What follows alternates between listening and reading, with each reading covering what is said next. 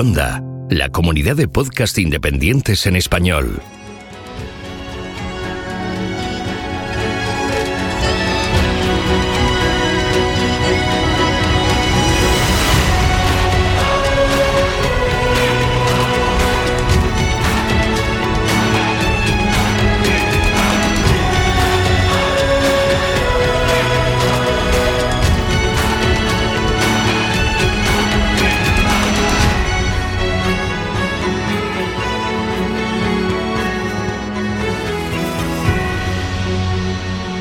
Bienvenido a GeoCastaway.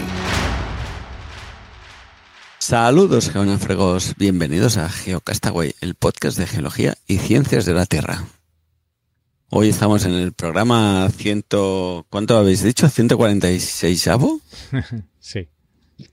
Vale, ciento cuadragésimo sexto avo.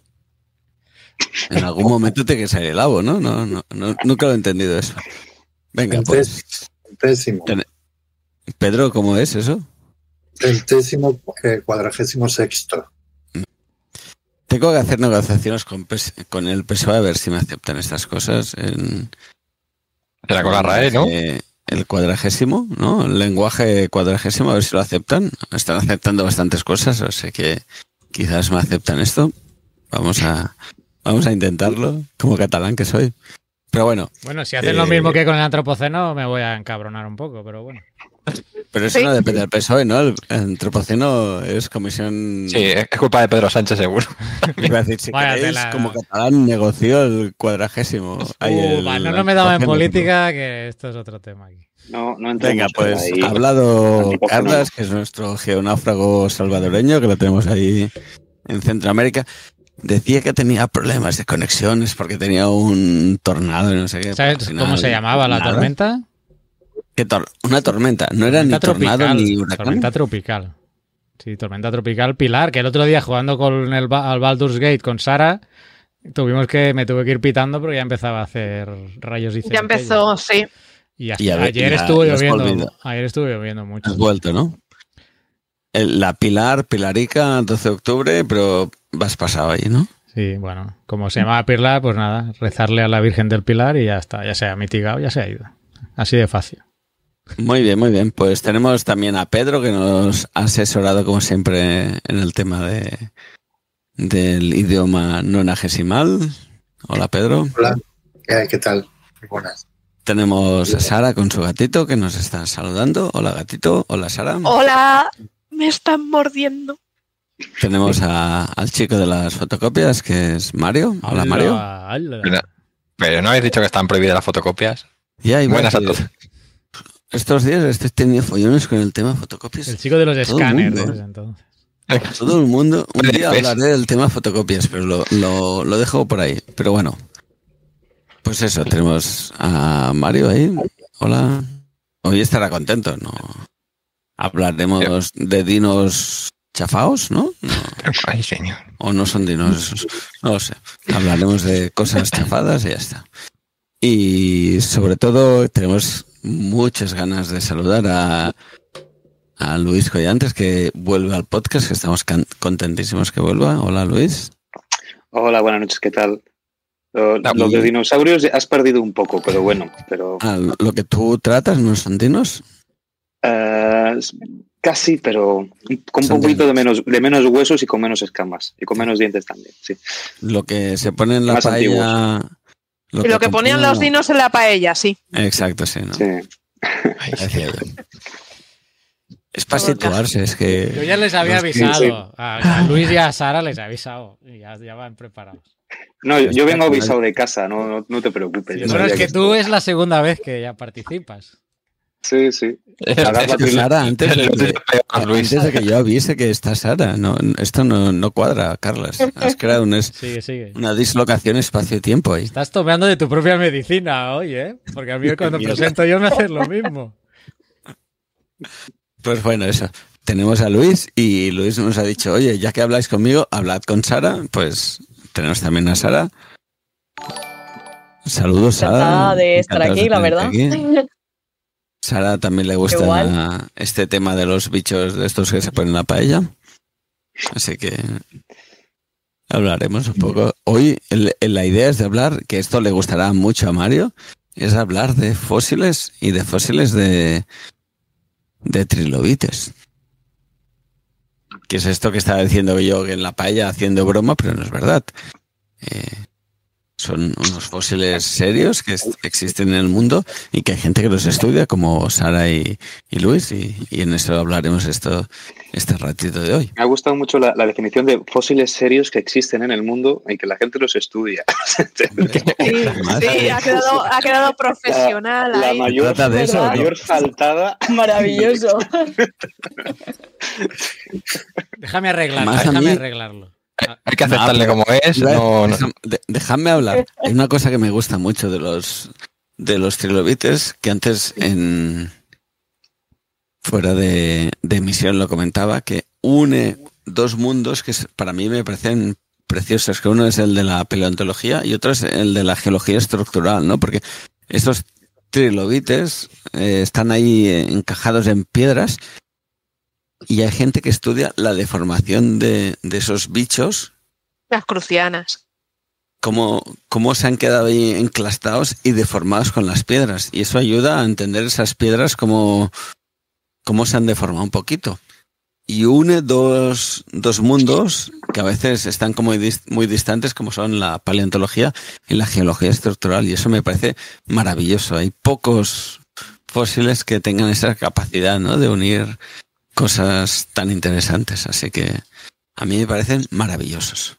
Sí, bueno, tienen esa particular de, dada eh, pues, su morfología y su, digamos, su, eh, digamos, su distribución corporal, por decirlo de alguna manera, eh, claro, pues permiten establecer pues, una serie de relaciones de simetría, ¿no? Entonces, esas relaciones de simetría eh, que poseen, pues a la hora de estudiar según qué zonas y de reconocer, digamos, caracteres a nivel estructural, pues te pueden ah, ayudar pues, a reconstruir un poco o ser un, digamos, un- uno de los factores que ayuden a estudiar cómo se ha deformado el terreno. Si, hace falta, pues por supuesto, que el fósil saber cómo se ha cogido, la orientación que tenía cuando eh, se sacó del terreno y demás, pero, pero sí. Y luego también hay otra disciplina eh, paralela muy interesante, que es, hay gente bueno, que se dedica profesionalmente a la investigación de este tema, que es a la retrodeformación, ¿no? Eh, fósiles que se encuentran altamente deformados. Yo, por ejemplo, de eso puedo hablar yo bastante, fósiles. Eh, hablando en plata hechos mierda completamente, pues eh, gente ¿no? pues, que se dedica pues, a, a reconstruir pues cómo era, digamos, su morfología antes de ser sometidos a esos diferentes esfuerzos dentro de la roca.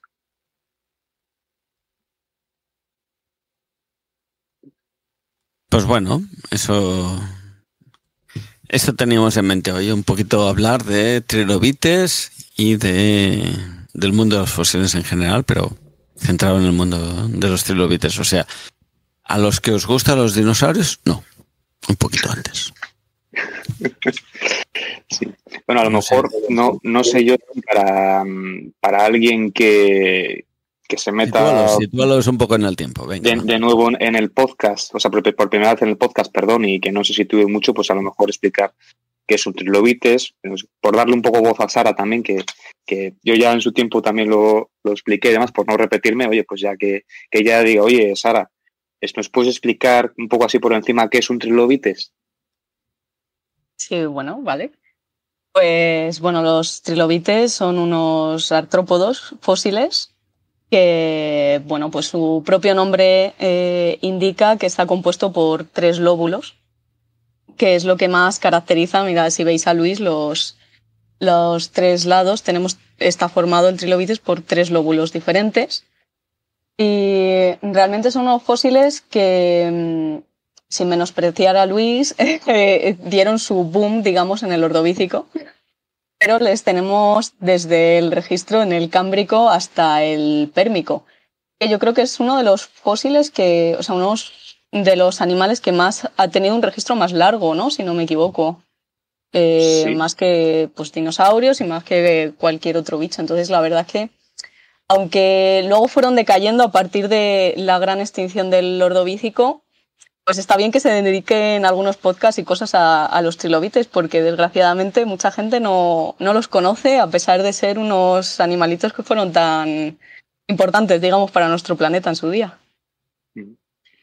Solo por complementar un poco lo que comenta Sara, eh, también decir que, bueno, pues fueron unos mm, eh, organismos que estuvieron distribuidos a nivel mundial, o sea, estaban eh, Sí. en todo el mundo y luego, a su vez, otra cosa peculiar, en todos los diferentes submedios marinos. O sea, que no es que estuviesen restringidos a un ambiente, a un medio concreto, no, o sea, a un submedio, perdón, concreto, ¿no? Estaban pues eh, en zonas eh, poco profundas, en zonas un poquito más profundas, eh, en zonas ya profundísimas.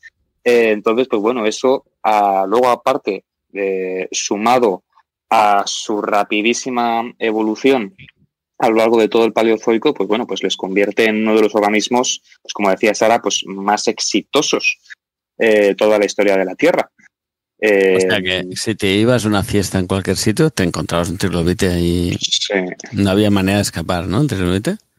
totalmente. O sea, ¿Y sí. siempre en ambiente acuático o en los ríos, en las montañas de esa época teníamos trilobites haciendo Bueno, excursiones con su mochila? La única evidencia eh, que hay hasta el día de hoy fue un. es- Está publicado en un trabajo de, Gabriela Mangano, eh, que publica una serie de crucianas. Ya saben, los, solamente por contextualizar también de nuevo, los trilobites eh, realizan diferentes tipos. no solamente está el fósil corporal, sino las huellas que va dejando en sus diferentes formas de desplazamiento, ¿no? Una de sus huellas es la llamada las crucianas, ¿no? Que sería un, eh, la huella que deja durante pues, la reptación, ¿no? Por, por encima del fondo, de forma muy, eh, muy sintética. Entonces, pues estas crucianas las encontraron en zonas, digamos, de transición, no estrictamente marinas, ¿no? Entonces ahí, pues, se amplió un poco el margen, digamos, de, de los medios que, que podían presuntamente habitar los trilobites. Claro, únicamente basado en este caso en las crucianas, que bueno, que se asume que las hicieron trilobites, pero lo único que tenemos son esas, esas huellas fósiles de, en, en ese trabajo concreto.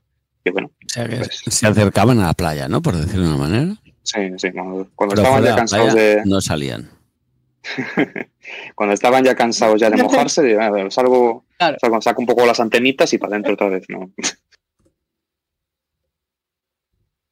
Pero Sí, sí. pod- podría ser igual que ahora hay organismos que salen fuera del agua, aunque sea para hacer cosas temporales, alimentarse lo que sea, ya, o no, o no tan temporales, pues el cangrejo, los cocoteros, por ejemplo, se pegan unos paseos por tierra que, que da gusto, pues a lo mejor Sí. algún trilobite tendría alguna algún paseito, por lo menos al final es- ya, porque al principio no habría mucho alimento fuera, pero al final sí que habría a lo mejor algo más que explotar por ahí. Sí, bueno, un poco también como hacen los, los cangrejos de herradura también, ¿no? Que se, se agrupan y algunos acaban ahí en primera línea de, de playa, pues eso, pues para, para copular, para, Claro. Mira, pues, es un- podría ser una, una convergencia con nosotros, hacemos mm, algo muy parecido. no, no está tan, tan aceptado, pero bueno, en su, en su mundo sí.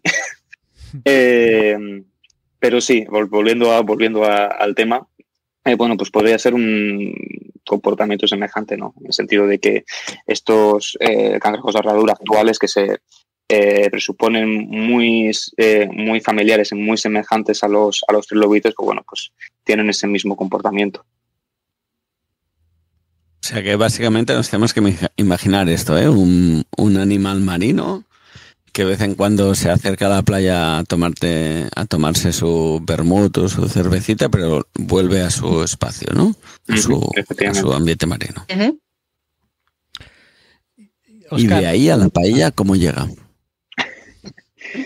Pues bueno, de, mm, siem- siempre lo comentamos, ¿no? La, bueno, la, la última vez también lo, lo- lo comentamos en el, en el podcast, que, mm, bueno, eh, sería interesante pues una, una paella paleozoica, ¿no? De, de ya no solo de trilobites, también, oye, pues si le añades algún coniatites por ahí, algún, algún ortocerátido para también para complementar esto es que puedes hacer esto. le, el ¿el arroz juguillo, es, ¿no? es contemporáneo a este tipo de bichos? O, No. o Ay? No, no. No, no. No. Oscar, no. ¿no? Ojalá, Sí, ojalá, ¿no? O Entonces ya- congelas mucho el trilobites o, o no es contemporáneo el tema. ¿no? Eso, el tri- congelas trilobites para las navidades de 270 millones de años después. Oye, había la- cosa las herbáceas la aparecieron muy tarde. El, el trilobites era el animal que ha estado eh, así en tiempo geológico más presente, ¿no? De alguna manera.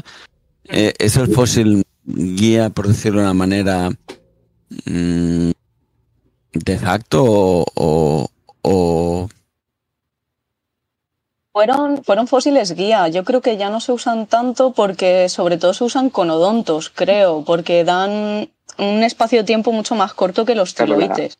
Pero vamos, los trilobites se pueden usar un poco más ah, en una- un rango más amplio, vamos. Pero ahora, claro, con el estudio conodontos, Claro, los conodontos abarcan desde, pues, m- Claro. me pilláis, no sé si desde el cámbrico medio ya es cámbrico superior, creo que es cámbrico superior ya directamente, y pues hasta el, el triásico, que bueno, este año ha salido un paper que han encontrado conodontos ahí en la misma base del jurásico, ¿no? Entonces ya. Sí.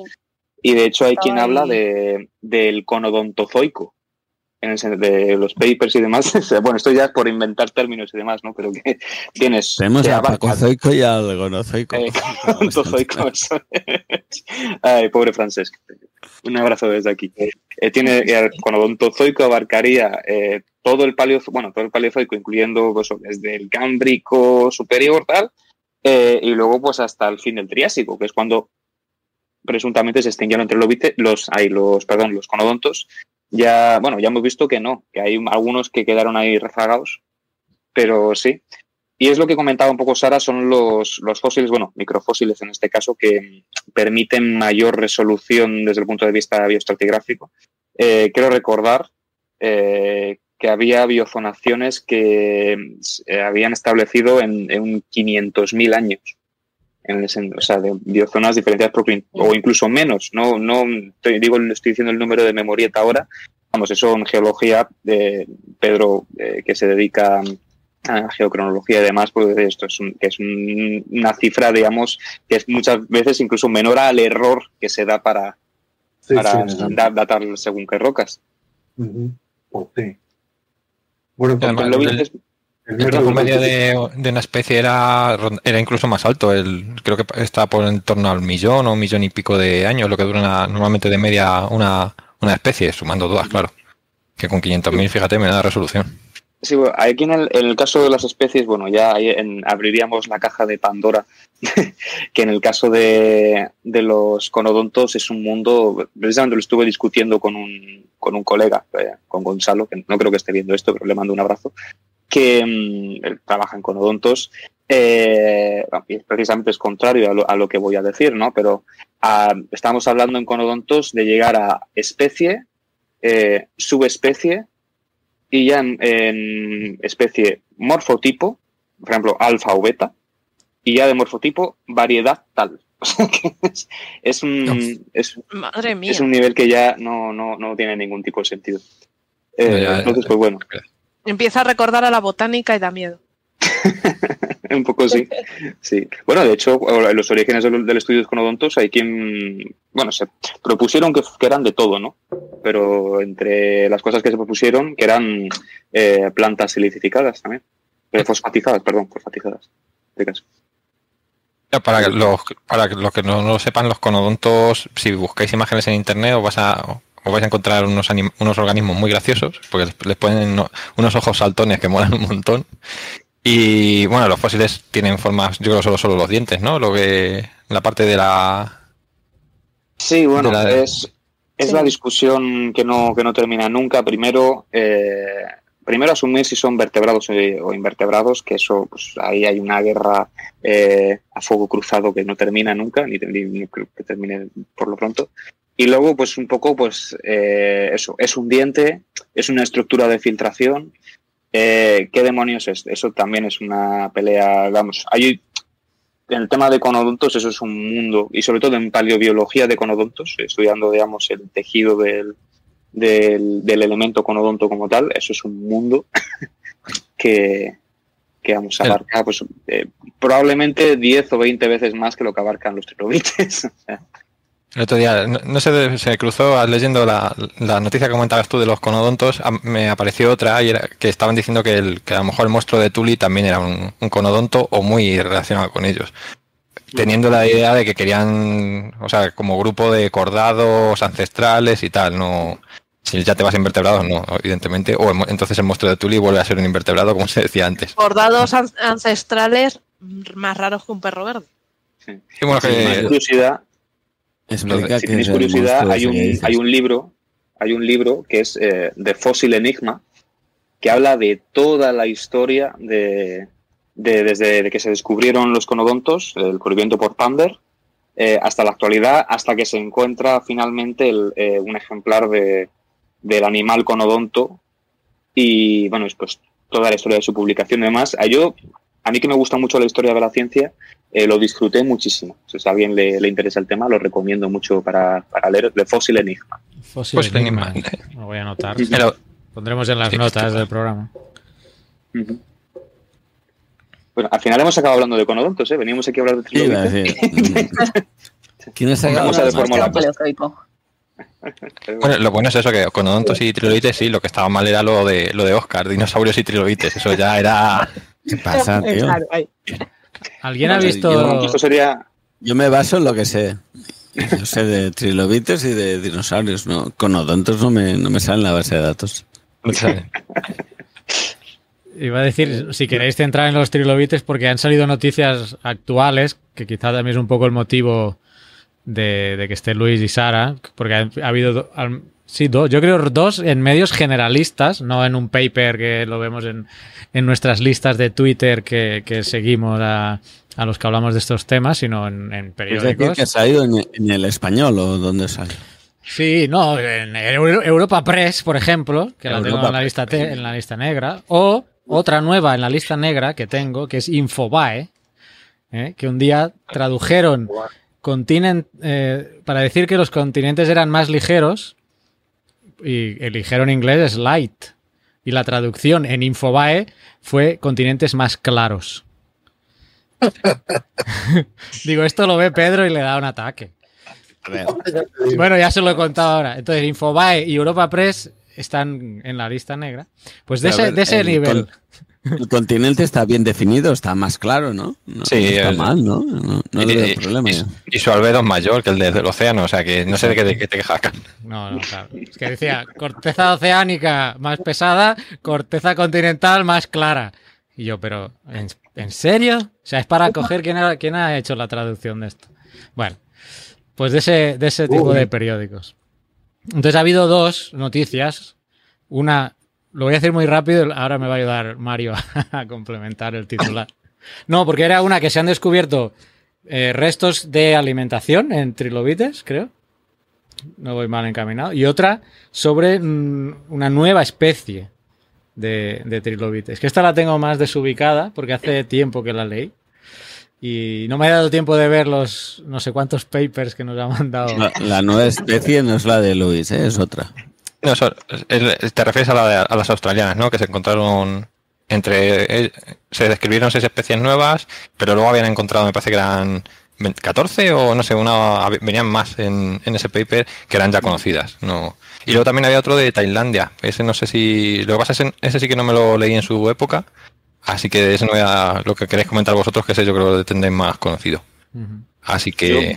Yo, bueno, yo eh, de los que había comentado, de los que, perdón, de los que había enviado, eh, los que han sido un poco más mediáticos dentro de la, de la paleocomunidad, pues como dices, es por un lado el, el trabajo de Kraft eh, y colaboradores que ha salido pues, recientemente, ¿no? que ha, ha dado la, la vuelta al mundo la, la imagen de ese trilobites eh, con relleno estomacal. Bueno, te- también he pasado como capturas del, de Pero las ver, figuras de trabajo. momento, no sé el si- de Kraft que dices no es de la empresa que hace mayonesas, ¿no? Ay, Dios. Mm, No, yo creo que esas cosas, A creo ver, que hasta el momento no financian esas cosas. Bueno, Vale, vale, podría ser Digo un... que no, no sea el contenido estomacal relacionado con la mayonesa y este. Si se toma la mayonesa, pillo una, sí. Hostia. sí. Me Claro, muchísimo claro. en, los, en los agradecimientos de un paper. ¿no? This, this paper has been eh, eh, eh, have financial support from Kraft, eh, mayonesas. Mira, ha subido la ya, audiencia, bueno. ha subido la audiencia. No sé si es por culpa de tu chiste o. No, te- Gracias, no gracias. tendría que habértelo, no tendría que habértelo dicho porque ahora vas a ir contando. Pero No, no, Sí, por pues, favor. eh, Me puedo acelerar si queréis. ¿eh? Los de Kraft escribiendo por, por privado, quédese donde está. Vamos a, vamos a buscar. Entonces, pues eso, pues eh, este trabajo, que bueno, eh, en esencia lo que presenta pues es eh, un trilobites que tengo, tengo aquí apuntada la, la, la especie, porque eso- estos son bichos que yo no controlo, estos ya son más de- del campo de, de mi amiga Sara. El- la especie es Bohemolichas incola, entiendo que es un líquido también, ¿no? Un, un líquido, como estamos, líquida. Eh, y bueno, que está preservado, pues eso, pues un- en un nódulo silicificado en, en- en tres dimensiones, ¿no? Eh, y de la formación, pues que lo tengo aquí apuntado, la formación Sarca, que es del, del darriwiliense. No sé si dice, se dice así en español, Sara, darriwiliense, pues, pues se dice Mm, Yo de digo los- darribiliense, como si fuera darriwiliense, vale. Ella, ella más, más fina que yo. No sé si Eh, lo digo sería bien. de la que sería de la, de la cuenca de Praga, ¿no? Y en esencia, pues bueno, pues eh, aquí esto es una de las cosas que quería comentar o, discutir y demás, porque básicamente este Trilobites lo que han hecho es, eh, no os quiero ni mucho menos eh, desprestigiar el trabajo ni para nada, o sea, no, no quiero que salga de mi boca nada del estilo, pero digo en esencia, porque realmente ese Trilobites, ese nódulo, se ha puesto en, en, un, en el sincrotrón este de, de Grenoble, ¿no? Se le ha hecho, hay una microtomografía y bueno, pues al hacer la microtomografía, eh, pues se ha visto pues que tenía pues, pues, su, su tacto digestivo con diferentes eh, también eh, organismos de diferentes grupos ahí, ahí presentados. No sé si se puede poner a lo mejor la, de una de las capturas que he pasado, una de las imágenes para que la gente lo vea también, a lo mejor la que sea más mediática. Entonces, a mí, bueno, antes de comentar un poco el, el paper como tal, el, lo que es el contenido de- del estómago, ver qué comían y demás, que yo me he quedado muy superficialmente, no he entrado. Ellos hacen también una serie de inferencias en cómo sería la digestión del trilobites y demás, tal. Yo no he entrado en eso porque son aspectos que yo no, no controlo. Pero a mí lo que me llama la atención, lo que me despierta curiosidad es por qué los autores hacen esto. Me explico. O sea, eh, tú vas buscando explícitamente estudiar el contenido eh, estomacal de un trilobites o de un fósil, o sencillamente es, que esta es mi opinión, a lo mejor com- com- completamente sin fundamento y a lo mejor falsa, ¿no? De mm, vamos a meter este fósil aquí porque es bonito a ver qué pasa. ¿no? Eh, bueno, que por suerte o por desgracia es una práctica también muy, muy habitual a día de hoy, ¿no? Vamos a escanear cosas y ya nos, nos ocurrirá cómo las publicamos.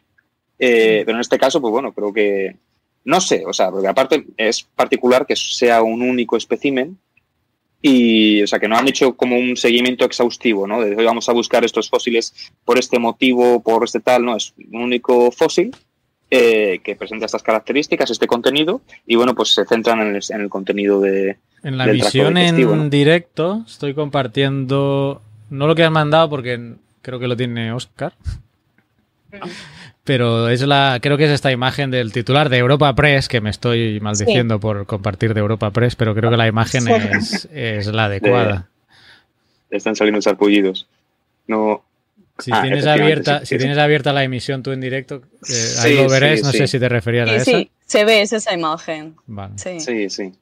Está bien. No, pero Pues está bien que lo describas porque como esto va a salir formato podcast para los que nos oigan en audio también. Sí, pues, Ayuda. pues ya aprovecho y, y lo abro yo también aquí, lo que tenía eh, yo preparado de capturas y demás, pero bueno, lo- solamente, pues bueno, pues ahí los autores, mm, pues bueno, pues vemos que hay como diferentes colorcillos, ¿no? Que ahí se, eh, se ven muy en pequeño, pero se ven en pequeñito, pero esos colores eh, diferentes atienden eh, a diferentes organismos, o mejor dicho, a restos de diferentes organismos que, que, bueno, pues se ve que el, el- el bicho, pues antes de, de fosilizar, se pegó un atracón de, de mil pares de narices. ¿no?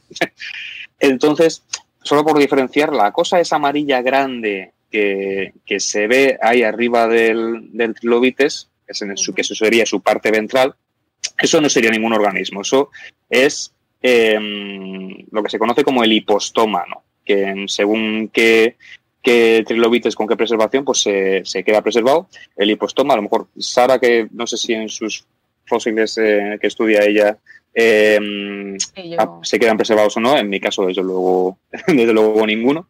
Básicamente se estar- se- sería como la estructura que da pie a la boca, ¿cierto? Del, del trilobites, ¿no? O que sería como el aparato bucal del trilobites. De hecho, también hay otro paper que ese no lo he metido en la lista que, que indica, habla un poco, digamos, de la reinterpretación que se hace de- del hipostoma, pero en fin, eso ya era una cosa demasiado ya eh, entrar en profundidad y no tampoco quería tanto. Entonces, bueno, pues como digo, eh, cada uno de esos colorinches del tracto pues atiende a, a un grupo eh, fósil diferente, pero creo que tenían aquí una pequeña leyenda. Entonces, pues por ejemplo, por poner, por empezar con algo así un poco más fácil que nos venga a la mente, lo que es mm, azulito claro, azul celeste, serían restos que se asignan con dudas a pequeños bivalvos. Eso por un lado. Luego, por otro lado, tenemos un azul más oscuro que serían, eh, aparte en, en- otras imágenes de, que están dentro del paper, se ve muy bien, se reconoce muy bien, serían eh, valvas de ostrácodos. La puedo, Eh, intentar, puedo intentar buscar. Lo que pasa es que tengo que Sí. ponernos a nosotros mientras hago la búsqueda. ¿Cuál es el paper? Porque es el que mandaste por WeTransfer, ¿no? Sí, es uno de los que mandé por WeTransfer, sí que es de Kraft et al. Si 2023. quieres, lo puedo, puedo compartir yo la pantalla. No, no, no, no, por favor, delante. porque la última vez que se compartió de Discord petó todo.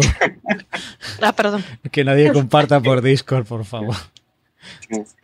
Esta, lo digo porque se ve muy bien en, la, en la figura 2 del paper. Se, se, se ve muy bien. El paper creo de hecho que es open access, o sea que en cualquier caso se puede también eh, buscar.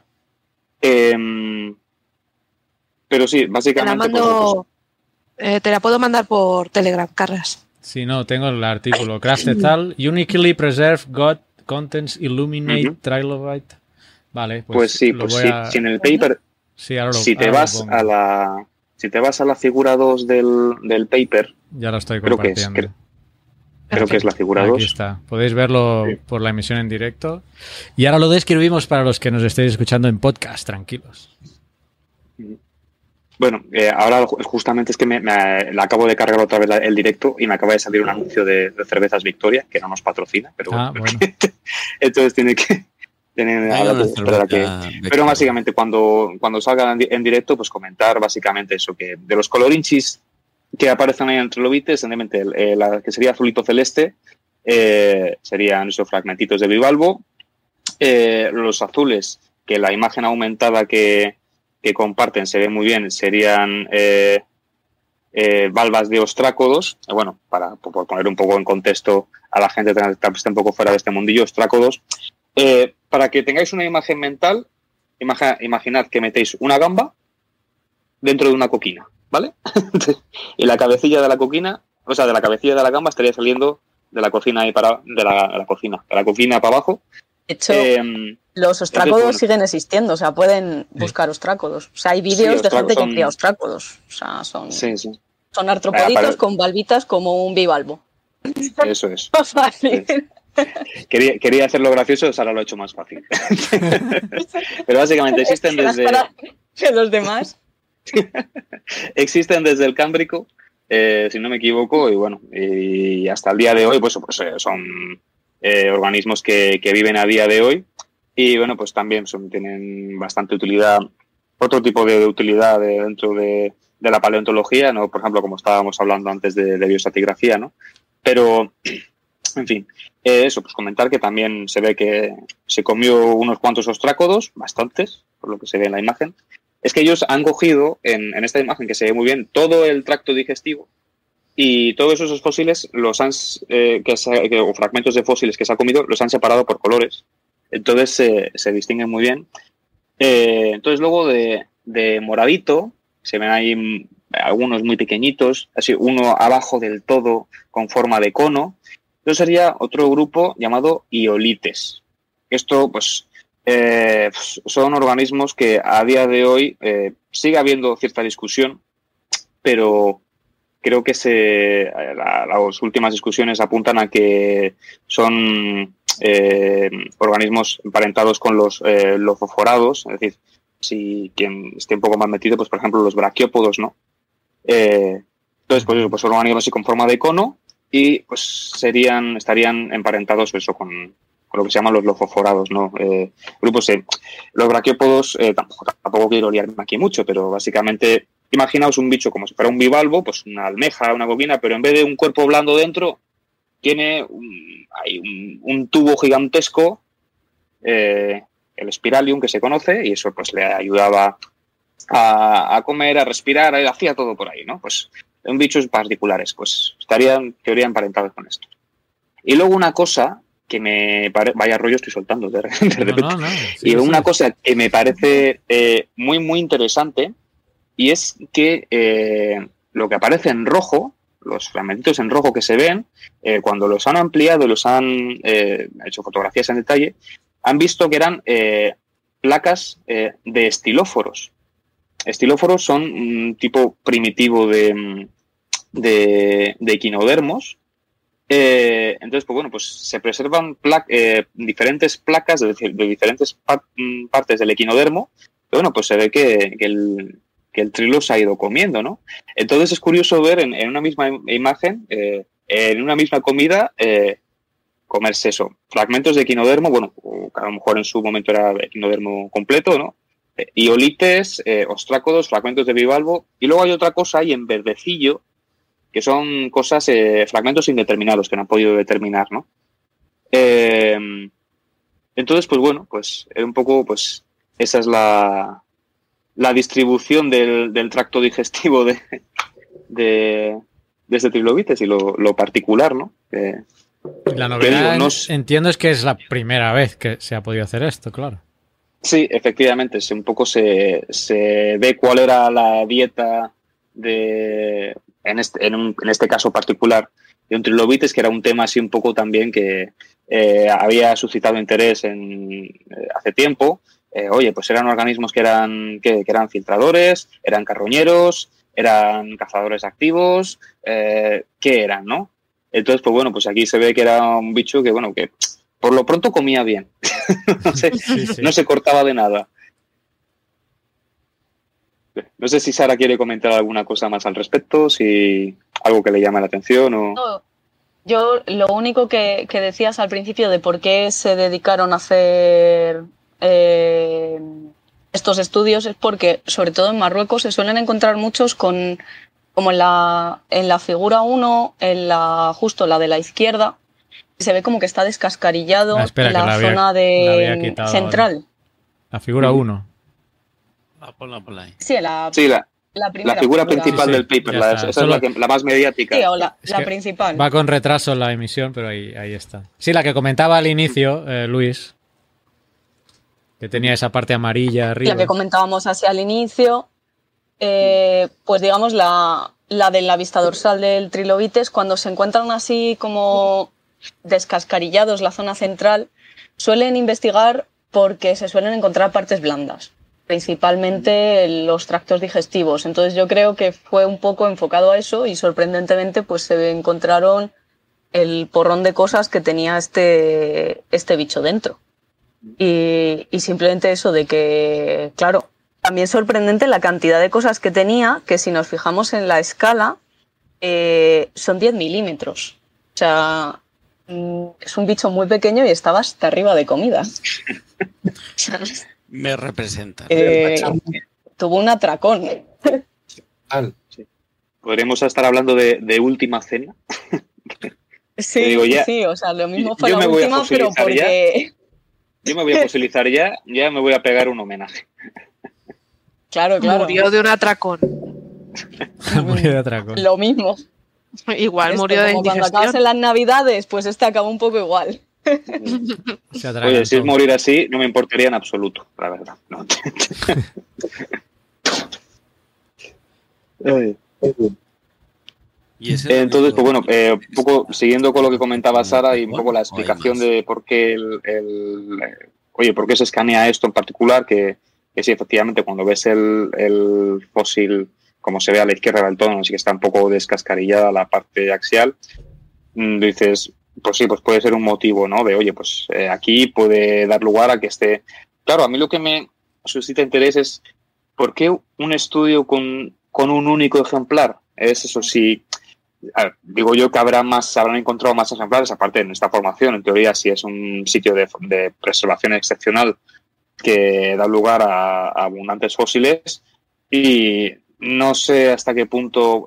También entiendo que si vas a, eh, como se han hecho en este paper, un estudio al detalle de mm, elemento a elemento del tracto digestivo, eh, para, porque aquí se ve que han ido separando, esto es estilóforo, esto es, eh, eh, perdón, ostrácodo, esto es iolites, entonces entiendo que eso demora mucho tiempo, pero, no sé, me, me llama la atención eso, que sea solamente un único ejemplar, ¿sabes? Eh, es un poco mi, lo que, me, que lo que me chirría.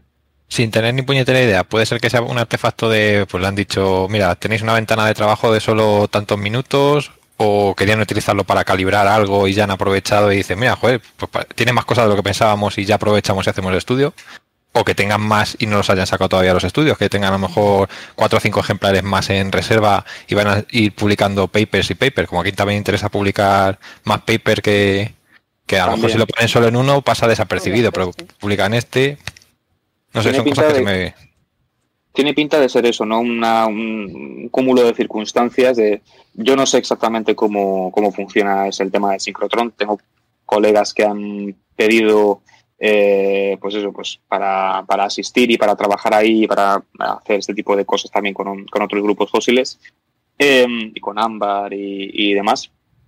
Pero eso, pues, hay un, sí sé que hay un tiempo limitado para hacer eh, según qué cosas. Luego todo el tema de, como se hace aquí, de la separación de los, de las, todas las piezas y demás para que se vean diferenciadas, eso es un trabajo aparte, eso ya con, con un software eh, específico, que puedes hacerlo pues en tu casa, en tu departamento, donde sea. Eh, entonces, bueno, pues, y luego, pues también lo que comentas, ¿no? Un poco, a lo mejor existe esa prisa que existe en todos nosotros, sobre todo lo- los más jóvenes, de publicar, eh, de, para que el paper salga lo antes posible y con el miedo, sobre todo en ese tipo de cosas, que no te lo saque alguien más. Claro. Entonces, bueno, también eso es, es un cúmulo de circunstancias, seguramente. Se te adelante alguien ya te quita. Fíjate, este que ha sido muy famoso, que, que ha dado mucho que hablar. Se te adelanta alguien, pues te ha hecho polvo. de-. Así que. ¿Qué caso que comentas tú? No, no, no caigo ahora. No, no, este, es de, de este propio fósil que se ha comentado Ah, mucho, que, que- que ha sido mediático ¿no? para lo que suelen ser las, las Sí. noticias de, de trilobites. Lo, y- lo he visto en prensa nacional, en varios medios, en prensa internacional, por todos lados. Sí. Eh, vamos, ha sido. eh, y aparte ha coincidido porque han sido varias noticias de trilobites en prensa nacional e internacional eh, y varias encadenadas, ¿no? Otro de los trabajos que, bueno, que publicó mm,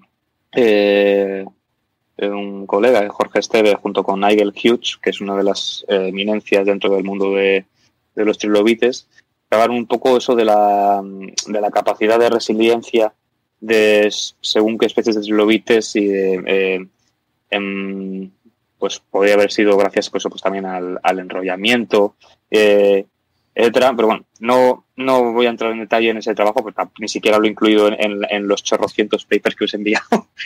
Pero que, vamos, también, pues por ejemplo, salió en prensa nacional, internacional, tal, pues ha, ha sido mediático. Sí. Y no sé si nos podéis aclarar un poco también para los para los oyentes y tal, eh, si conocéis un poco más de, de la estructura interna del, del aparato digestivo de los, vamos, de todo tracto digestivo de, de estos artrópodos, para que porque, para que no se imaginen que tienen algo muy similar a lo que tenemos nosotros los mamíferos, por ejemplo. Pues mira, pre- precisamente en, el paper, en la figura, creo que es la 1, 2, 3, en la figura 5 del mismo paper, eh, hacen una reconstrucción, hacen una ilustración muy, muy bonita, y ahí se ve, pues, pues un poco la, en, moradito, cómo sería la, morfología y la distribución del- del tracto digestivo. Entonces, pues bueno, pues sería un poco la, la imagen que se podría dar de... de Me llama la eso. atención que tiene como la boca hacia atrás. La boca hacia- Ah, por la, la posición, digamos, de- Y del la hipostoma. posición del. Sí. Bueno, claro, ahí ten- tienes que tener en cuenta que eh, ahí lo que tienes preservado únicamente es, podemos decir, la coraza, ¿no? El caparazón, la, Claro. la parte dura. Luego hay una parte por debajo que es toda la parte de apéndices y demás, como tienen todos los eh, artrópodos actuales, que, bueno, pues eh, rellenaría un poquito todo, todo aquello. Eh, en cuanto a la posición como tal del hipostoma, yo reconozco que como es una parte que no trabajo nunca, sobre todo porque mis fósiles, bueno, doy gracias a que encuentro fósiles. Imagínate si los encuentro con hipostoma. Así que, no, no, yo en mi caso Sí, nunca he trabajado con... posiciones del hipostoma. O sea, hay hipostomas que están mucho más desplazados hacia abajo, otros que son conectados, o sea, depende un poco. Pero también como se suele, vamos, se cree, y no sé si ha habido en algunos que en los que se conservan las patitas, que hay justo debajo de la cabeza también algunos apéndices. Entonces, claro, si arrastras comida, al final con los propios apéndices lo ayudas a meter en la boca aunque Ah. tengas pieza. Entonces, claro, es mucho más sencillo que ir abriendo la boca así. Es como que la. Además, el hipostoma no es solo como boca, sino es una pieza que protege también la zona del estómago y eso. Claro, también como es algo bastante sensible, pues para que no mm, nada pueda dañar esa zona justo. Entonces, pero sí, es curioso también lo, lo que has dicho, lo de la posición de la boca ahí atrás. Pero yo creo que, que, vamos, que debe ser por la forma en la que comían. Eh, bueno, todavía eso estaría muy bien descubrir muchas cosas más porque me parece que sabemos mucho de ellos, pero quedan muchas cosas una- en blanco. por decirlo de alguna forma, sabemos que se pegó el atracón, pero cómo se lo pegó, cómo eso acabó dentro, no todavía no, Sí. no se sabe. Oh, claro. En esos programas de, de la Apple que hablan del... Es que no los he visto completos, por eso no sé. Del planeta prehistórico hay uno en Apple que habla... Sobre todo creo que es sobre todo de dinosaurios. Pero es que en Netflix hace poco estrenaron uno de la vida en nuestro planeta, Sí. que no lo he visto todavía, pero también creo que está centrado en épocas pasadas. Creo que también... Lo tengo de- pendiente. en- Entonces habría que verlo porque a ver, a ver si salen los trilobites aquí y en esos. Salen, salen, salen porque... he ¿En cuál? ¿En el de Netflix. O en no el- lo he visto En el de Netflix. en, en- en el de Netflix, sí. Ah, me mira. avisaron, me pasaron ahí un vídeo de mira que salen trilobites, pero yo no lo he visto, pero yo creo que pinta que estaba así chulo, así que sí, recomendable. Es curioso porque, claro, han tenido que asesorarse con, con gente que ha trabajado en el tema. Ya lo comentamos con Mario, ¿te acuerdas? Cuando hablábamos del de Apple, el del planeta prehistórico. Porque, claro, hacen asunciones teóricas de- de- y que a veces son teorías que no están totalmente aceptadas por todo el mundo. Y no- ahora no recuerdo qué es lo que comentábamos sobre qué aspecto en específico, pero bueno, que pudieras establecer una controversia de algo que sale en el documental, de cómo vivían eh, de, de cierta forma, y a lo mejor mm, no, no digo que se descubrieran cosas más adelante, sino que actualmente, con lo que ya se sabe, estoy hablando de, de los dinosaurios, ya había discrepancias, ¿no? Entonces aquí también habría que ver. Dentro de ese documental que comentas, de, de- creo que es de, de Apple, eh, precisamente eh, que estuve este, este fin de semana en Portugal, en el eh, hablando con uno de los amigos de una de las paleontólogas que, digamos, que asesoró en, el desarrollo de la serie. Y claro, pues se ve que en, una de las escenas, no me acuerdo exactamente, pero que se ve que aparecían unos dinosaurios en mitad del desierto. Eh, entonces la gente se puso como de, oye, pero esto qué hace aquí, no sé qué tal. Y le dijeron a esta muchacha, oye, pero, pero esto, ¿por qué? Ah, no, eso lo han puesto ellos. Eso, esto era un, un- una, esto, un- como una marisma, ¿no? Como un, como un cenagal, una ciénaga, ¿no? Entonces, bueno, pues por lo que sea, por cuestión escénica, por porque era más bonito, por la luz, qué. creativas. una licencia No, o- bastante gorda. Sí, Pero- o que hayan, se hayan confundido. Tú dices marisma y a lo mejor se piensa en eso, el agua de una playa todo lleno de dunas y arena, o vete tú a saber, ¿no? O vete tú a que- decir, eh, el de, "Mira, estoy hasta, la- hasta las narices de marisma, vamos a cambiar, ¿no? Vamos, vamos a ir a la nieve. no sé. Y a- además, eh, algunas cosas también las harán porque si te pones a, a intentar coger todas las hipótesis que haya de cómo vivía un determinado organismo en, en uno de sus aspectos de la, de- de la vida, acabas el documental ahí ya por pegarte, porque unos dirán esto, otro, entonces al final tienes que tomar una decisión y, y supongo que tirar por un lado. Además, Y luego, en- eh, el con este- peligro de, de esto, ¿no? Tú haces un documental muy, as- muy fiel a la realidad y de repente a la pues a los meses o semanas aparece un paper que te desmonta todo, ¿no? Lo que Mm. tú tenías pensado que era así, ¿no? Que al final la todavía ciencia sigo esperando evoluciona. Sigo esperando el paper que hable de- del baile este de los, los De los Carnotaurus. Eso a mí me dio la vida. Para mí va- valió la pena el documental solo por eso. Hombre, está bien, aunque sean hipótesis que no se pueden comprobar de algunas cosas, está bien también que muestren algunos comportamientos que te hagan pensar en ellos como animales actuales, diciendo, bueno, esto lo hacen los pájaros ahora, pues hay que ver los bailes ridículos que hacen algunos pájaros que, que los ves y te partes de risa, como las aves del paraíso y todo eso. Entonces está bien que, que se piensen en esos animales de esa forma, que no eran, que se pasaban todo el día con la boca abierta, pegando bocados a todo lo que se moviese. Entonces está curioso. Y luego ya si le pones, como les puso uno, eh, Taylor Swift de fondo, ya es maravilloso. Eh, Bueno, ahora para Halloween a lo mejor alguien se ha disfrazado de, de T-Rex bailando por ahí. No sé. en fin. ¿Qué ibas a Y yo- decir, Mario? también- No, de, que de, de- lo importante también de este fósil es que solo están analizando a una especie y comiendo lo que comía. Que si tú, por ejemplo, te coges la variedad de artrópodos actuales, aunque solo son de uno de los grupos, te encuentras que cada uno se alimenta de una forma muy diferente a otro, tienen mecanismos completamente distintos, o sea que tenemos el conocimiento de este. Todo lo que se pueda descubrir a partir de ahora es un campo muy interesante. O sea que Sí, Y luego que eso lo estuviste comentando tú al, al principio, que yo ahí, en esa parte la, he visto muy por encima, ahí no, no me he metido ni, ni he querido meterme porque al final son cosas de las que no, no, no tengo ni idea. Bueno, de esto tampoco en general, pero que, eh, que era un poco que también inferían cómo sería la digestión del propio trilobites, ¿no? De tipo de actividad que tendría tal. No sé si tú, Mario, que has leído más en profundidad, puedes comentar algo o tampoco, o... Mm, A mí lo que me ha lo, que me ha gustado, vamos, porque la verdad es que no tenía, si soy sincero, no tenía mucha idea de, de la digestión, bueno, ni tengo mucha idea de la digestión de los artrópodos en general. La única que he, mirado para comparar un poco así la de los sifosuros, para la de los cangrejos herradura, para, para ver, cómo se ha- hacían, hacen ellos, de hecho. Y en el paper te hablaban de, hasta, eh, te va hablando hasta de niveles de pH que estiman a través de, lo que han sacado, que me queda sorprendidísimo. En esta zona de aquí tenían un pH de una, un poco más ácido, aquí se había, era ya tirando a alcalino y lo infieren además de una forma, porque dan a entender que en el fósil han aparecido muestras de, de depredación o de, de carroñeo por otros organismos, que se centran todos debajo de la, de la cabeza de- del triobites, de la... ¿Era gleba? ¿Cómo se llama? La, eh, de la La glabela. la glabela, perdona.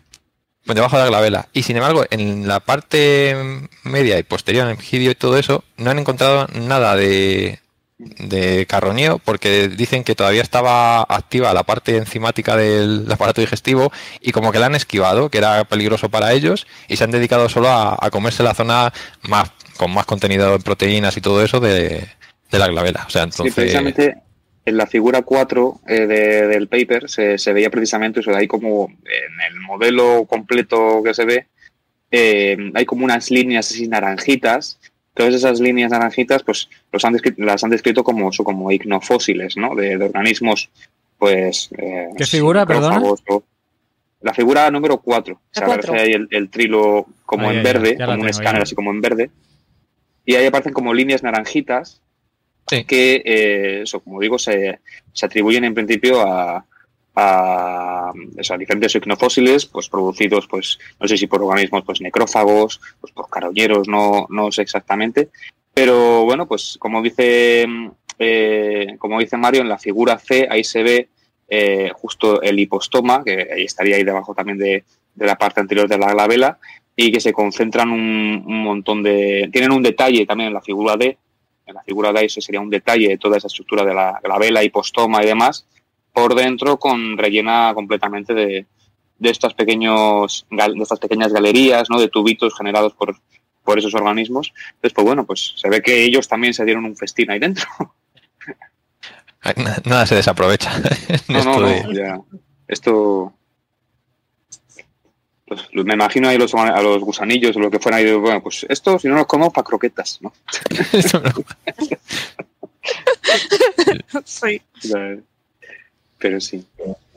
Sí, la verdad es que ojalá que encuentren más así o que a, a raíz de este, pues si tienen allí más, como has dicho tú, que, que había más, que era un yacimiento de, de conservación excepcional, a ver si se dedican a investigar más, ya no solo de trilobites, si tienen algo más para que vayan sacando toda la información de este tipo, que, que es muy interesante.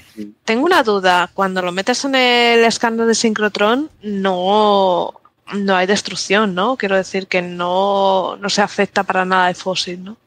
No, yo entiendo que no, eso es, eh, bueno, lo único Quiero que pensar- es que eso es mucho más potente y te permite una resolución mucho más. Vamos, yo de ese, de ese tipo de temas de, de esta nueva paleontología digital 3D, eso no tengo ni la más remota idea, nunca lo he hecho, ni he trabajado ni con un micro CT ni demás. Em, pero sí, eso básicamente es una técnica que aparte em, está revolucionando ahora todo el campo de la, de la paleontología porque permite precisamente eh, fósiles que están completamente cubiertos por sedimento y demás, ese miedo a que se rompa, ese miedo a prepararlo mal y que se pierda una... Puedes, eh, el fósil puede quedarse en el nódulo, en el bloque de piedra donde está. Eh, pasó, por ejemplo, también con un fósil de vertebrado de un ave, también que estaba, el cráneo creo que era de, de un ave, de la, no sé si fuera la más antigua, no me acuerdo, que, mm, que también lo, el, el fósil actualmente sigue en la roca, pero los consiguieron escanear y, y- y sacaron el, el- el- el modelo 3D completo. Entonces, una de las ventajas que te permite son técnicas no destructivas y que aportan, aparte, mucha más información. Y han abierto una unas nuevas líneas de investigación brutales. Por ejemplo, todo el tema de la eh, paleoneuroanatomía, ¿no? De, el hecho de que puedes estudiar, hacer un escáner de un cráneo y eh, pues, pues con tomografía computerizada, con este tipo de técnicas, y puedes ver, pues por ejemplo, pues cómo era la morfología del cerebro dentro del, del cráneo, ¿no? Inferir pues cómo era el cerebro, eh, eh, las con, cómo era el sistema nervioso, etcétera, cómo, o sea, continuaba con el sistema nervioso.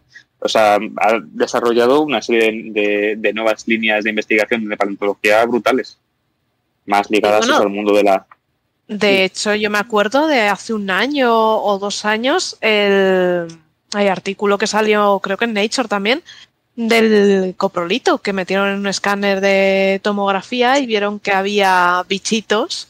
De litros de, de escarabajos. Sí. Sí. Sí, hay cantidad de artículos que desde de esta línea que de hecho hay gente eso que, que está genial también, no, no lo digo con de, con de- de ninguna forma así, eh, que espero que se dedica exclusivamente a eso, a, se especializa en hacer eh, modelos 3D de ese tipo de, de cosas, no modelos 3D, pero sí hacer tomografía computerizada y, y luego pues hacer lo que se llama la segmentación, ¿no? Diferenciar las diferentes eh, partes del fósil, o si es por ejemplo un, eh, pongo por ejemplo un caparazón de tortuga, pues diferenciar las diferentes plaquitas ¿no? de, de- del, del caparazón y ver mm, cuál es cada una, ¿no? Entonces, pues este tipo de cosas eh, ahora pues son, están completamente en boga. Lo- Yo la única, la única experiencia que tuve con un, con un micro CT, aparte fue muy gracioso porque cuando estuve en Frankfurt eh, a principios de este año, eh, eh, estuve dos semanas de, de visita eh, para de las colecciones, me dijo la, la chica que estaba responsable de mí, me dijo, ¿quieres, ¿quieres ver el, el micro CT? Eh, digo, vale, yo nunca he visto uno en mi vida, me, me bajó y al sótano, tal, una sala entera para el micro CT. Era una, una cosa de, ¿y esto es el micro? Sí, sí, sí, esto es el, esto es el micro CT. Y digo, ah, vaya. Así que Claro, una... Claro, el problema que tiene para, para alcanzar esa resolución es muchísima más energía que los rayos X normales, entonces tendrá que tener un blindaje todavía superior el sitio y no... Pero es, lo bueno de esto es que como al no ser destructivo, digamos que es sostenible en plan que a lo mejor dentro de unos años se puede obtener más información de ese fósil, por ejemplo, si lo tienes que abrir, que la que puedas obtener ahora. Eh, yo me acuerdo, por ejemplo, la, lo que se ha llorado por toda la pérdida de, de lo que más conozco yo, de dinosaurios, que se han, se han preparado fósiles de dinosaurios en el siglo, a principios del siglo XX y, y finales del siglo XIX, y se han perdido, por ejemplo, la textura de la, de la piel, por ejemplo, de Carnotaurus se perdió bastante, de Tiranosaurio se cree que también se perdieron tegumentos, y así son fósiles icónicos que podíamos tener mucha más información, pero por la prisa de prepararlo con los medios de esa época, pues se ha perdido. Que es, tenemos también todo ese conocimiento y todo ese bagaje de ese tiempo, pero si esos fósiles los hubiéramos encontrado ahora con todo lo que sabemos, pues se le saca mucho más rendimiento. A este es, pues tenemos la suerte de que sin tocarlo, digamos, pues tenemos toda esa información. Y luego, hecho- lo que... Sí, perdón, Sara, pero- No, sigue, sigue. No, yo solamente comentar que, bueno, de, en la línea de lo que comentas, que luego esa información, que también es una cosa que se está intentando hacer ahora en todos los museos modernos, esa información de, de ese modelo 3D tal, te sirve, digamos, también para poder visitarla tú eh, online. Te- tienes una resolución a nivel de milímetros, ¿no? De que casi eh, puedes, puedes verle, vamos, eh, la, la texturita, eh, los, poros de los huesos o, en el caso, si tiene una fracturita milimétrica el fósil, también la ves, la ves en detalle, ¿no?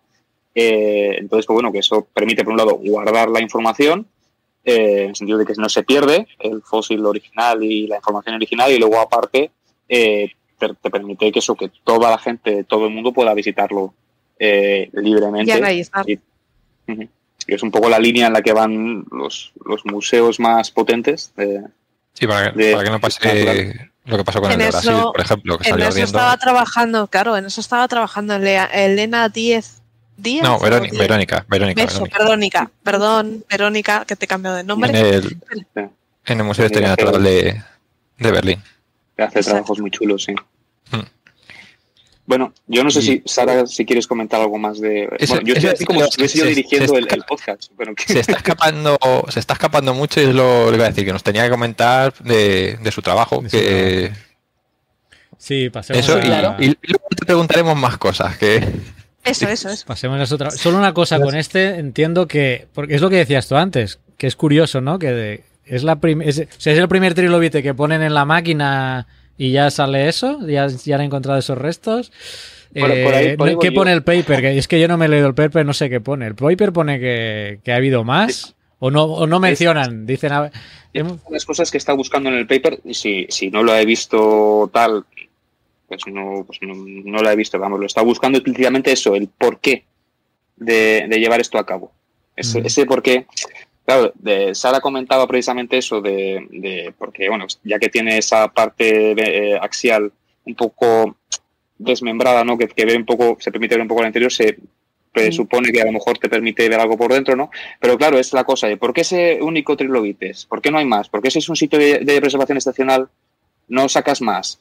Eh, no sé, era un poco así la, la pregunta de- que luego ya pues hemos comentado el tema Sí. este de, de lo- por el tiempo. Es probable el que haya más papers, lo que decía Mario, ¿no? A lo mejor. Porque es muy. ¿Qué, proba- qué probabilidades había de que pones el primer trilobite que pones ahí y ya te sale eso?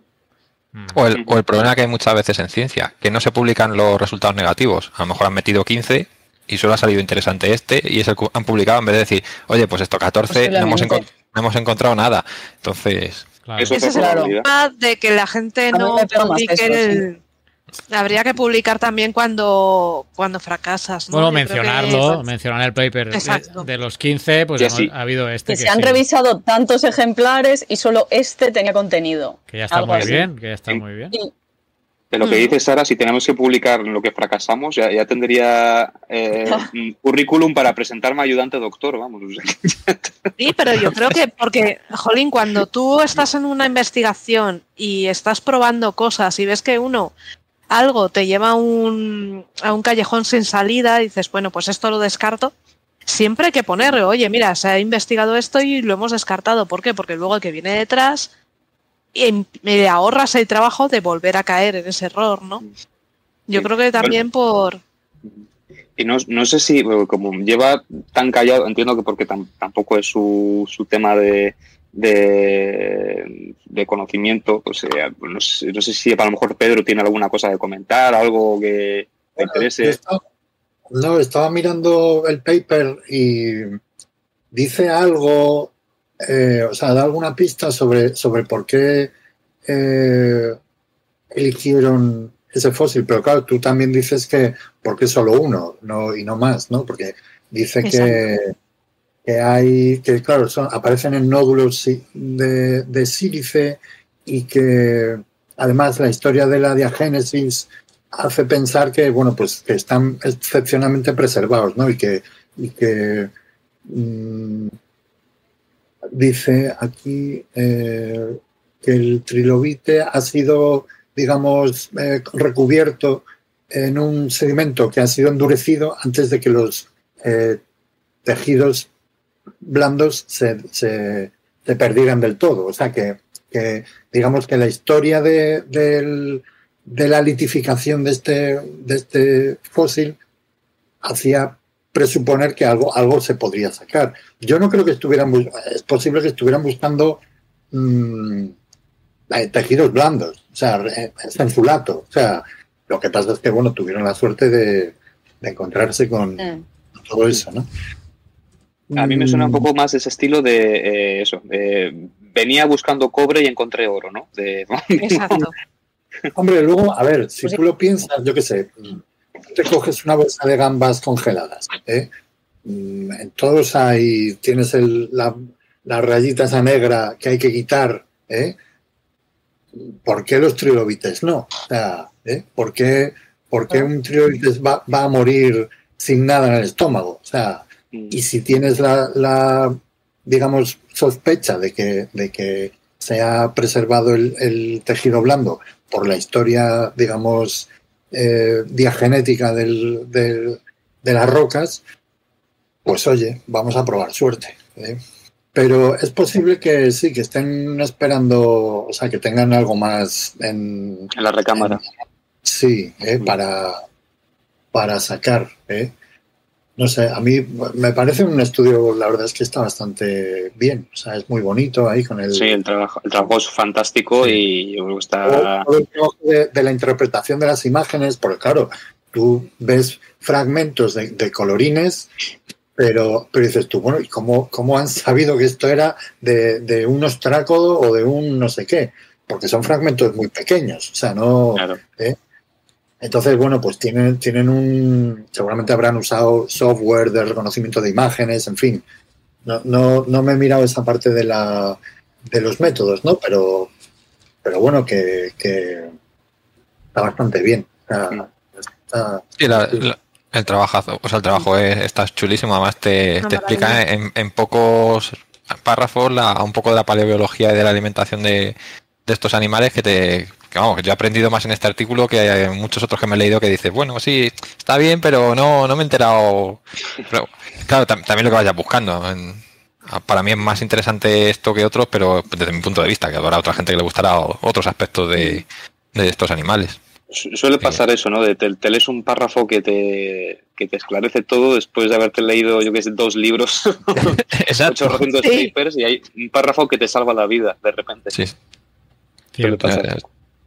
Eh, Vamos, es- eh, yo se lo recomiendo a los- oyentes que se lo lean si pueden, si les interesa el tema, porque es que te explica incluso cómo mudan. Me parece que te lo explica que, que ensanchaban el intestino para cuando mudan, para poder abrir el rajar el caparazón o algo así. O sea, ha- me ha quedado muy chulo. Que no sé, que creo que os vi a vosotros también que estuvisteis en una charla de mudas de, de trilobites en Louriña, ¿fue? O, o hace unos meses. Eh, es que ya empieza a mezclar cosas.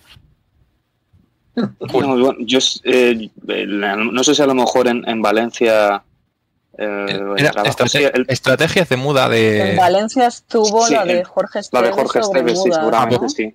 Pues puede ser esa. Aparte él trabaja, tra- él trabaja Sí. mucho, ahora está trabajando en esa línea de, de mudas, de trilobites, eh, bueno, él siempre ha trabajado en temas de enrollamiento y desplazamiento de trilobites y demás, todas esas cuestiones más paleobiológicas, él es, el, digamos, aquí en España el que trabaja en eso.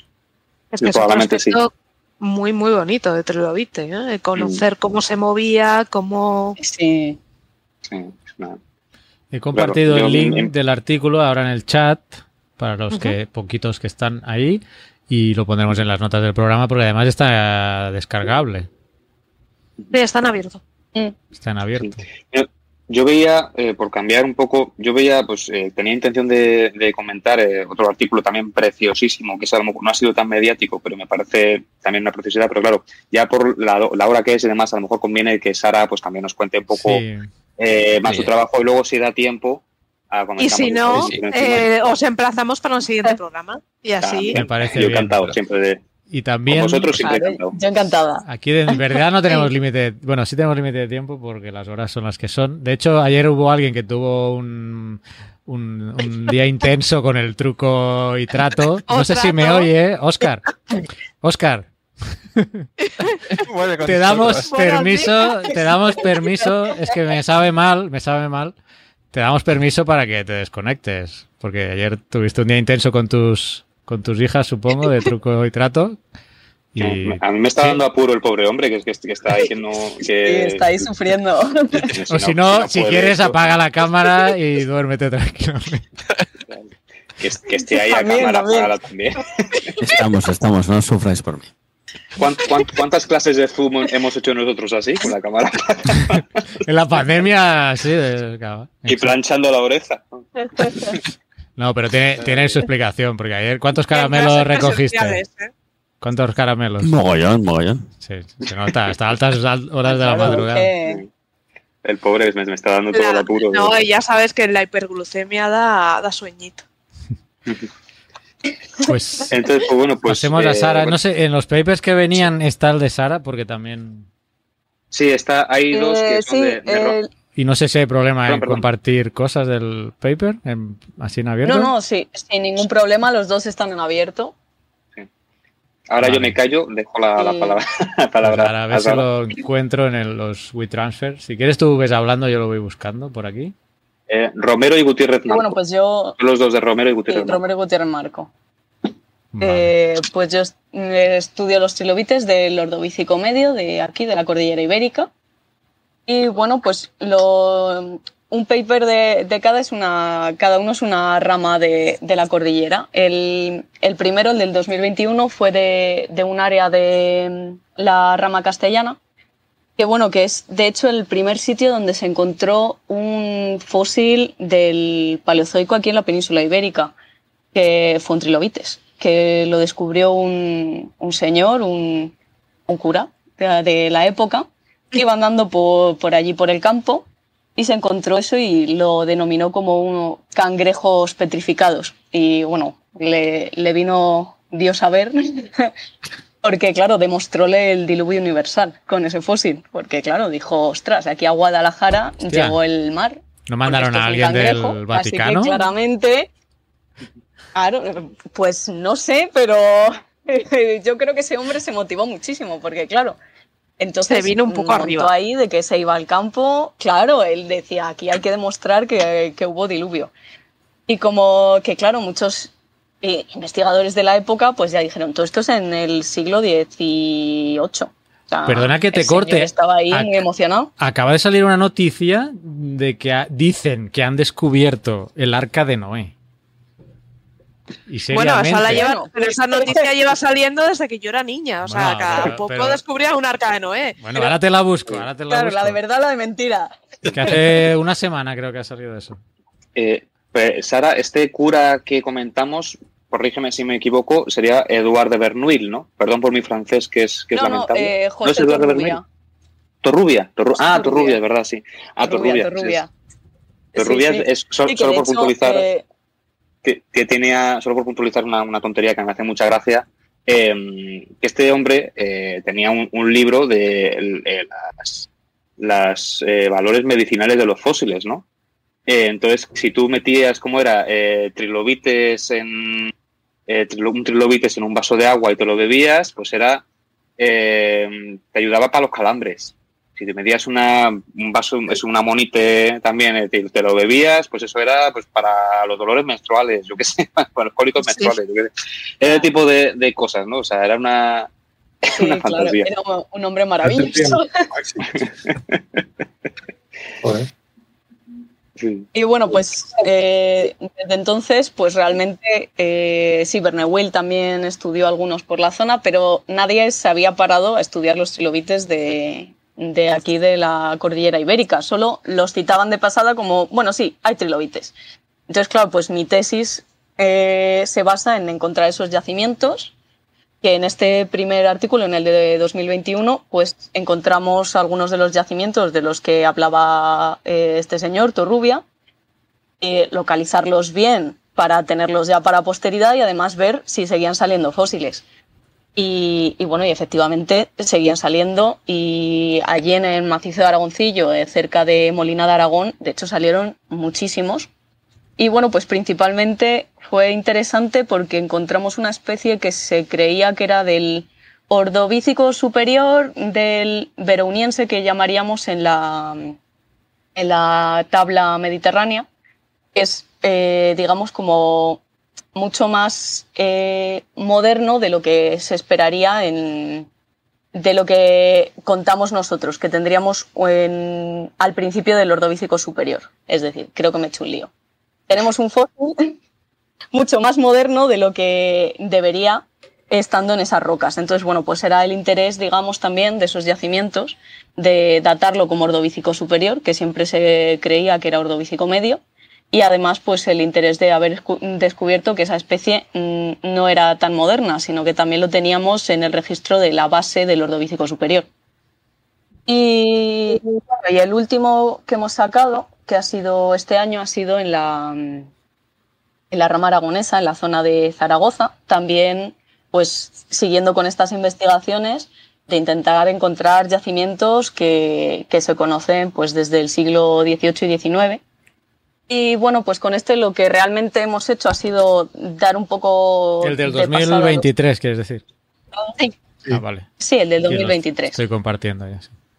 Los, los vimos realmente así un poco de, de pasada, porque nos centrábamos mucho más en, en, establecer una correlación, digamos, que siempre se ha mm, correlacionado la zona de la cordillera ibérica con la zona asturo-occidental leonesa, o sea, un poco con, con todo lo de Asturias. Y pues nosotros creemos que también podría haber una correlación porque tenemos prácticamente los mismos trilobites que había en la zona centroibérica, en toda la zona de eh, de Ciudad Real.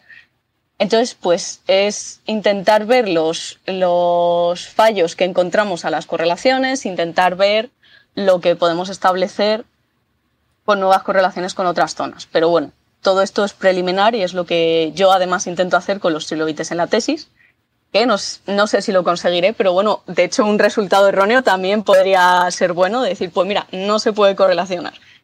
Entonces, pues es básicamente lo que estoy ahora dándole caña para, para seguir ya con trilobites, a ver si podemos establecer alguna correlación más con el macizo ibérico o de momento quedarnos como estamos con que sería una prolongación solo de la zona centroibérica.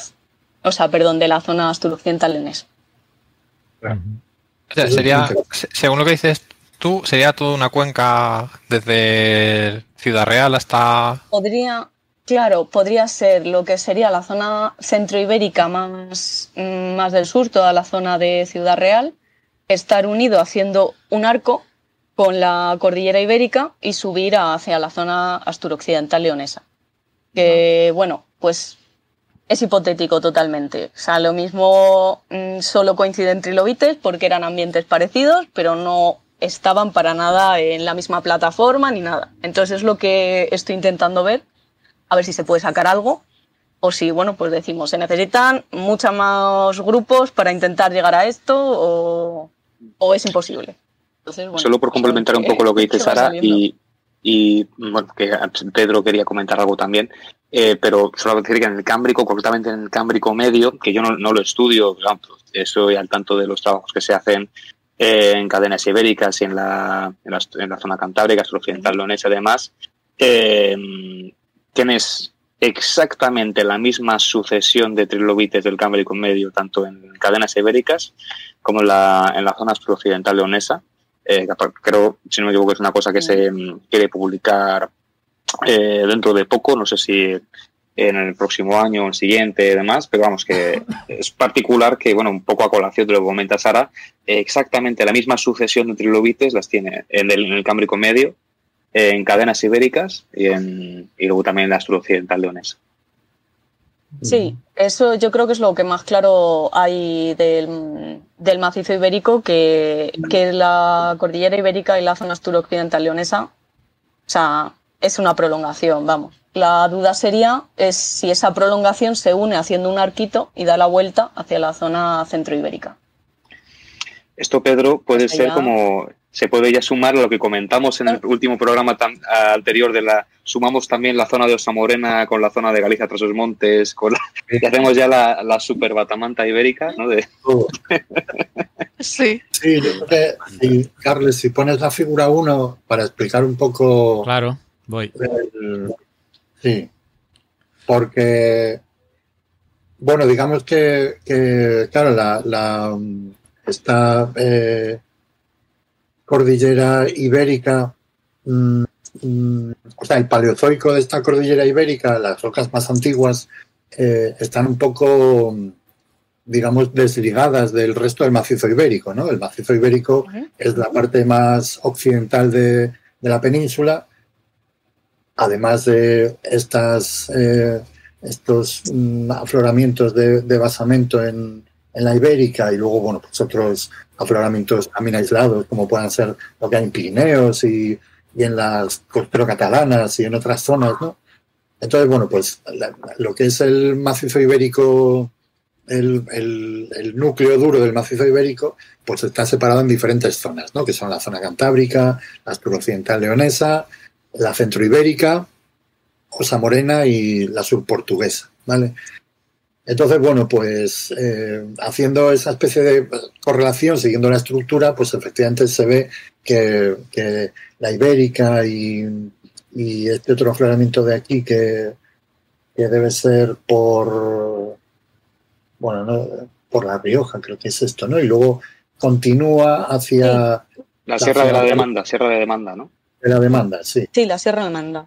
Claro, pues eh, más o menos continúa la traza hacia, hacia eso, hacia la zona eh, astroccidental leonesa, ¿no? Mm, y bueno, pues se, se ha hecho siempre así. Eh, claro, si hay una hay un, una especie de y esa zona astroccidental leonesa, digamos que, que, mm, está relacionada con la centroibérica, evidentemente. O sea, son, son zonas que estaban eh, na- o sea, estaban mm, una al lado de la otra. ¿eh? La cuestión es pues ver cómo era esa, esa relación, ¿no? Si podía haber, Claro. eh, no, no, si podía haber comunicación entre fósiles de un tipo u otro. Justo. Porque claro, ahora están juntas por cuestiones tectónicas, pero, pero digamos que, que antes estaban a- algo separadas. No vamos a decir mucho, pero Sí. a- más. ¿eh? Siendo todo parte de, digamos, eh, el margen, un margen de un antiguo continente que era Gondwana, ¿no? Y, y que durante el, el- la formación de Pangea, pues todo eso se pachurró y se, se juntó de- definitivamente, ¿no? Entonces, bueno, pues eso siempre es muy interesante. Eh, desde luego, va- vamos con, con, eh, con Juan Carlos, siempre hemos tenido eh, muchas charlas de cómo los fósiles nos ayudan, nos, nos ayudan a hacer correlaciones que nosotros no le prestamos mucha atención, porque claro, son, son zonas con metamorfismos, son zonas donde, donde bueno, pues eh, predominan más, eh, no hay tanta abundancia de fósiles, ¿no? Y, y- y, bueno, pues nosotros tampoco tenemos tanta, eh, digamos, eh, no sabemos leer bien esos datos eh, y, y, bueno, pues Juan Carlos siempre se queja de que no le hacemos ni caso eh, y que cosas que estamos dando por, por como nuevas, ¿no? Como decir, no, es que Iberia en no sé qué época estaba frente a, frente a Egipto, ¿no? Y- pero hombre, si eso lo tengo yo publicado hace 10 años y tal, ¿eh? y, y siempre nos echa la bronca con eso. Pero bueno, Ah, no, no me pega nada de él, para nada. ¿eh? ¿Cómo? No me Que pega la bronca no, no le suena. Pero bueno, siempre hay buen rollo. O sea, yo con Juan Carlos me llevo muy bien y, Sí. y es muy majo. Y, pero siempre tiene la espinita, ¿no? De decir, joder, es que, o sea, decís unas cosas que, parece que estáis descubriendo América y esto ya lo sabíamos desde, desde hace tiempo, ¿no? A ver si leéis más, nos dice. ¿eh? Sí, hombre, vamos a leer, pero si no nos enteramos de lo que decís, joder, o sea, lo tenéis que escribir con más claridad. Sí. ¿eh?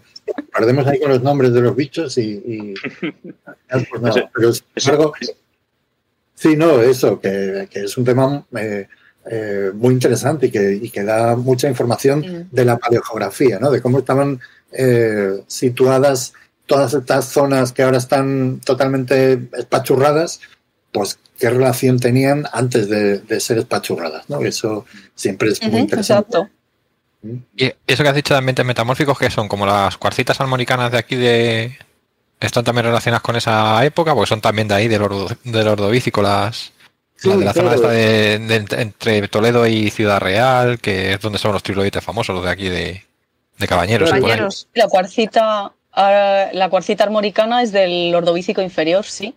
Mm. Y, y, bueno, yo no lo estudio porque justo me quedo en el medio superior. La cuarcita armoricana me queda justo fuera Justo de, de de la tesis. Pero, pero sí, sí, vamos. la- yo creo que, que pinta de que puede que haya mucha relación. Pero bueno, De hecho, corrígeme si me equivoco. Si me equivoco, corregidme si me equivoco, el- en la zona centroibérica, en según qué zonas, la armori- armoricana, perdón, eh, marca la base del ordovícico. No sé si estoy equivocado. Yo no te corrijo ahí. la- Eh, me declaro teleco en este momento. sé. no sé A mí no me envidéis. Yo estoy en El Salvador hace años. Yo me, me declaro Como veis todos. que la geología de España, lamentablemente, cero casi. Sí, no sé, que, creo recordar que tenías esta sucesión pues que va desde finales del precámbrico, no, no me acuerdo cómo se llama, la, a- ay, el complejo de, joder, complejo graubáquico, se, se- se me- se me ha ido completamente ya la, la geología de España que se veía, ya me- tengo solo esa morena en la cabeza, está el, el complejo esquisto-graubáquico, perdón, ¿no? Y, el, eh, y eso, pues que va una sucesión pues completamente monótona que va pues desde el neoproterozoico, si no me equivoco, corregidme si, si digo alguna tontería, eh, pues, eh, pues eso, pues hasta el Cámbrico superior, ¿no? Y creo recordar que según qué zonas el ordovícico marcaba la, eh, perdón, el, el acuácito armoricana marcaba el comienzo del ordovícico. Si estoy diciendo una tontería, pues a que alguien me lo corrija, pero que, que no sé. Tengo como ese, ese leve Sí. recuerdo, pero no. Si ChatGPT te responde a eso, ya eh, si- si- significará que ya hemos llegado a, a Terminator. Ya. A- a- Una, una pregunta que le quiero hacer a Sara, porque lo has dicho aquí sí como de pasada, como si fuera fácil, pero me interesa bastante, es cuando, cuando has dicho que, que has ido a localizar yacimientos históricos de, de estos señores, ¿cómo llegas? O sea, desde que un señor diga, me he encontrado un cangrejo que demuestra el diluvio, a decir tú, ah, es que está en el... aquí, en esta zona. O sea, Pues, por ejemplo, eh, este señor decía que estaba a un tiro de bala de Molina de Aragón. Toma ya. Joder. ah, bueno, Entonces, claro, GPS, exacto. te pones así dices, vale, un tiro de bala de Molina de Aragón. Y seguías leyendo. Y no sé qué zona de a no sé cuánto está de otro tiro de bala o no sé qué de pardos. Pues ya empiezas como dices, vale, pues estoy... triangular. Oye, y un tiro de bala. por ahí ¿a ¿Cuántos metros son? Sí, sí, ese me encantó porque estaba, pues no sé, eh, Juan Carlos y yo dijimos, no sé, 50 metros. Algo así dijimos porque, claro, era, pues me lo invento. Hostia, por, por un momento pensaba que ibas a decir. Eh, Gut- eh, Juan Carlos y yo nos fuimos ahí al una escopeta. Molina de Aragón y nos pusimos ahí Sí, una sí, sí, sí. Yo me, lo- me los he imaginado tal cual. Eh, Juan Carlos tampoco, Bueno. o sea, con todo el cariño para Juan Carlos, Sí, ¿vale? que o sea- le, le quiero muchísimo, ¿no? Pero que- Yo no lo dudaría. No- no me extrañaría en capaz de hacerlo. Totalmente. Yo pasaría miedo, pero iría con Dependerá del, ti- del tipo de dispositivo, ¿no? Para hacer la bala. Claro. Claro. Trabuco. Entonces, pues lo que cogimos fue por la zona y dices, aquí el ordovicico medio. Pues vamos a mirar. Y un poco así diciendo, vale, pues mira, el yacimiento pues podría ser este. O sea, realmente no sabemos si es el yacimiento exacto de este señor, porque encontramos varios. Entonces, alguno de esos podría ser al que él encontró el trilobites. Pero vamos, al menos nos sirvió como decir, bueno, pues en esta área en el que hemos visto tres localidades diferentes con fósiles, alguna de esas sería la que este señor Vale. encontró el trilobites. Entonces realmente nos apañábamos más o menos así. Y luego la rama aragonesa es que estaban los, los alemanes que venían a hacer aquí sus tesinas y como esa gente es maravillosa, pues es que tenían los yacimientos ya marcados ellos. Entonces solo era ir ver y decir, mira, dos metros más a la derecha. Pero vamos, Mm, sí, el más complicado, digamos, eran los, los de estos señores de al tiro, al tiro de bala. Ha hecho gracia eso. Muy bueno, muy bueno. Ahí más o menos también. ahí un ojo, dice, será por aquí. Y de lo que has dicho, eh, ¿tú, lo estás estudiando solo con trilobites porque solo aparecen trilobites o porque solo te centras en, lo- en los trilobites. ¿Hay más especies de o más tipos de organismos o solo aparecen concentrados trilobites por lo que sea, por mudas, por reproducción, por no sé, por lo que se, se junten todos ahí? Eh, sí, sí, hay un montón. O sea, yo estudio trilobites porque me encantan, pero hay muchísimos braquiópodos. De hecho, hay más braquiópodos que trilobites. Yo tengo más cajas de cosas que pone mm, otros, que las tengo ahí apartadas porque no son trilobites, pero sí hay braquiópodos. Hay iolítidos de estos, como los conitos que hemos visto antes en el artículo. Y, y un montón de cosas más. Ostrácodos también. Y vamos, hay, hay de todo. Pero claro, yo me centro principalmente en los trilos. Sí. Una curiosidad, ¿tienes estos, por ejemplo, como ocurre en, en Portugal, que, que me cuando me- Sofía me enseñó alguna de las series, ¿tienes estos niveles de concentración bru- brutal de briozos también como hay ahí? Ah, claro, Pues sí, también esto, hecho, claro, porque ella- que se llaman se llaman las margas de briozos, que de hecho las estudió Sofía. Tiene un Claro, lo- artículo lo- en la zona. Cuando, cuando, he, cuando he preguntado, claro, no he pensado, ella a lo mejor trabaja en, un- en una parte diferente del orovícico, no sé si trabajas tú en la misma que Sofía o es otra. Ella en el superior y yo también. O sea, Ah, vale, justo. o sea Y justo en el superior tenemos lo de las margas de briozos, eh, que vamos, supongo que será, no sé si es exactamente eh, correlacionable con lo de Sofía, pero seguro.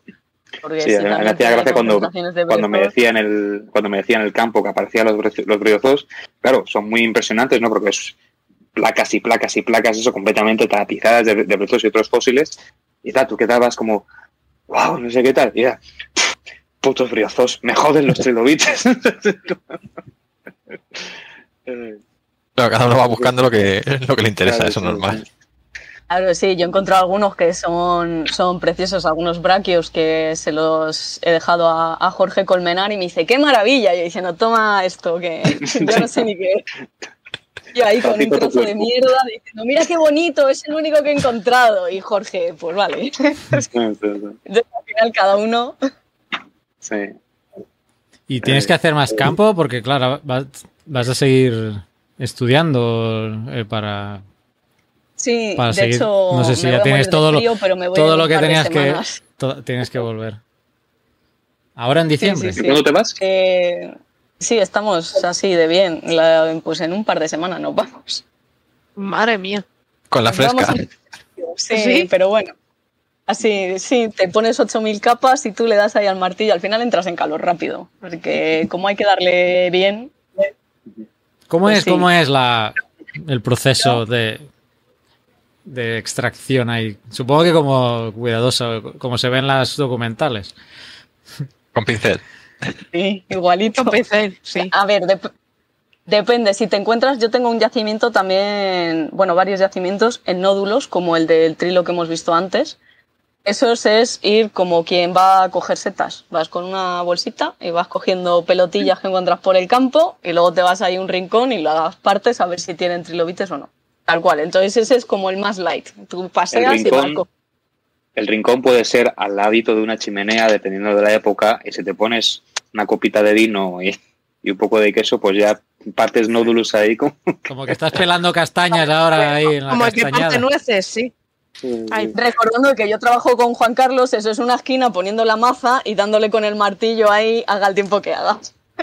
Porque hay que mirar si sale algo. Claro. Pero, y luego la otra parte es en la que tienes que sacar con, con cincel o con barras de metal que llevamos en el coche, mazacotes de piedra, e ir sacando, intentando sacar lajas de pizarra y mirando a ver si hay suerte.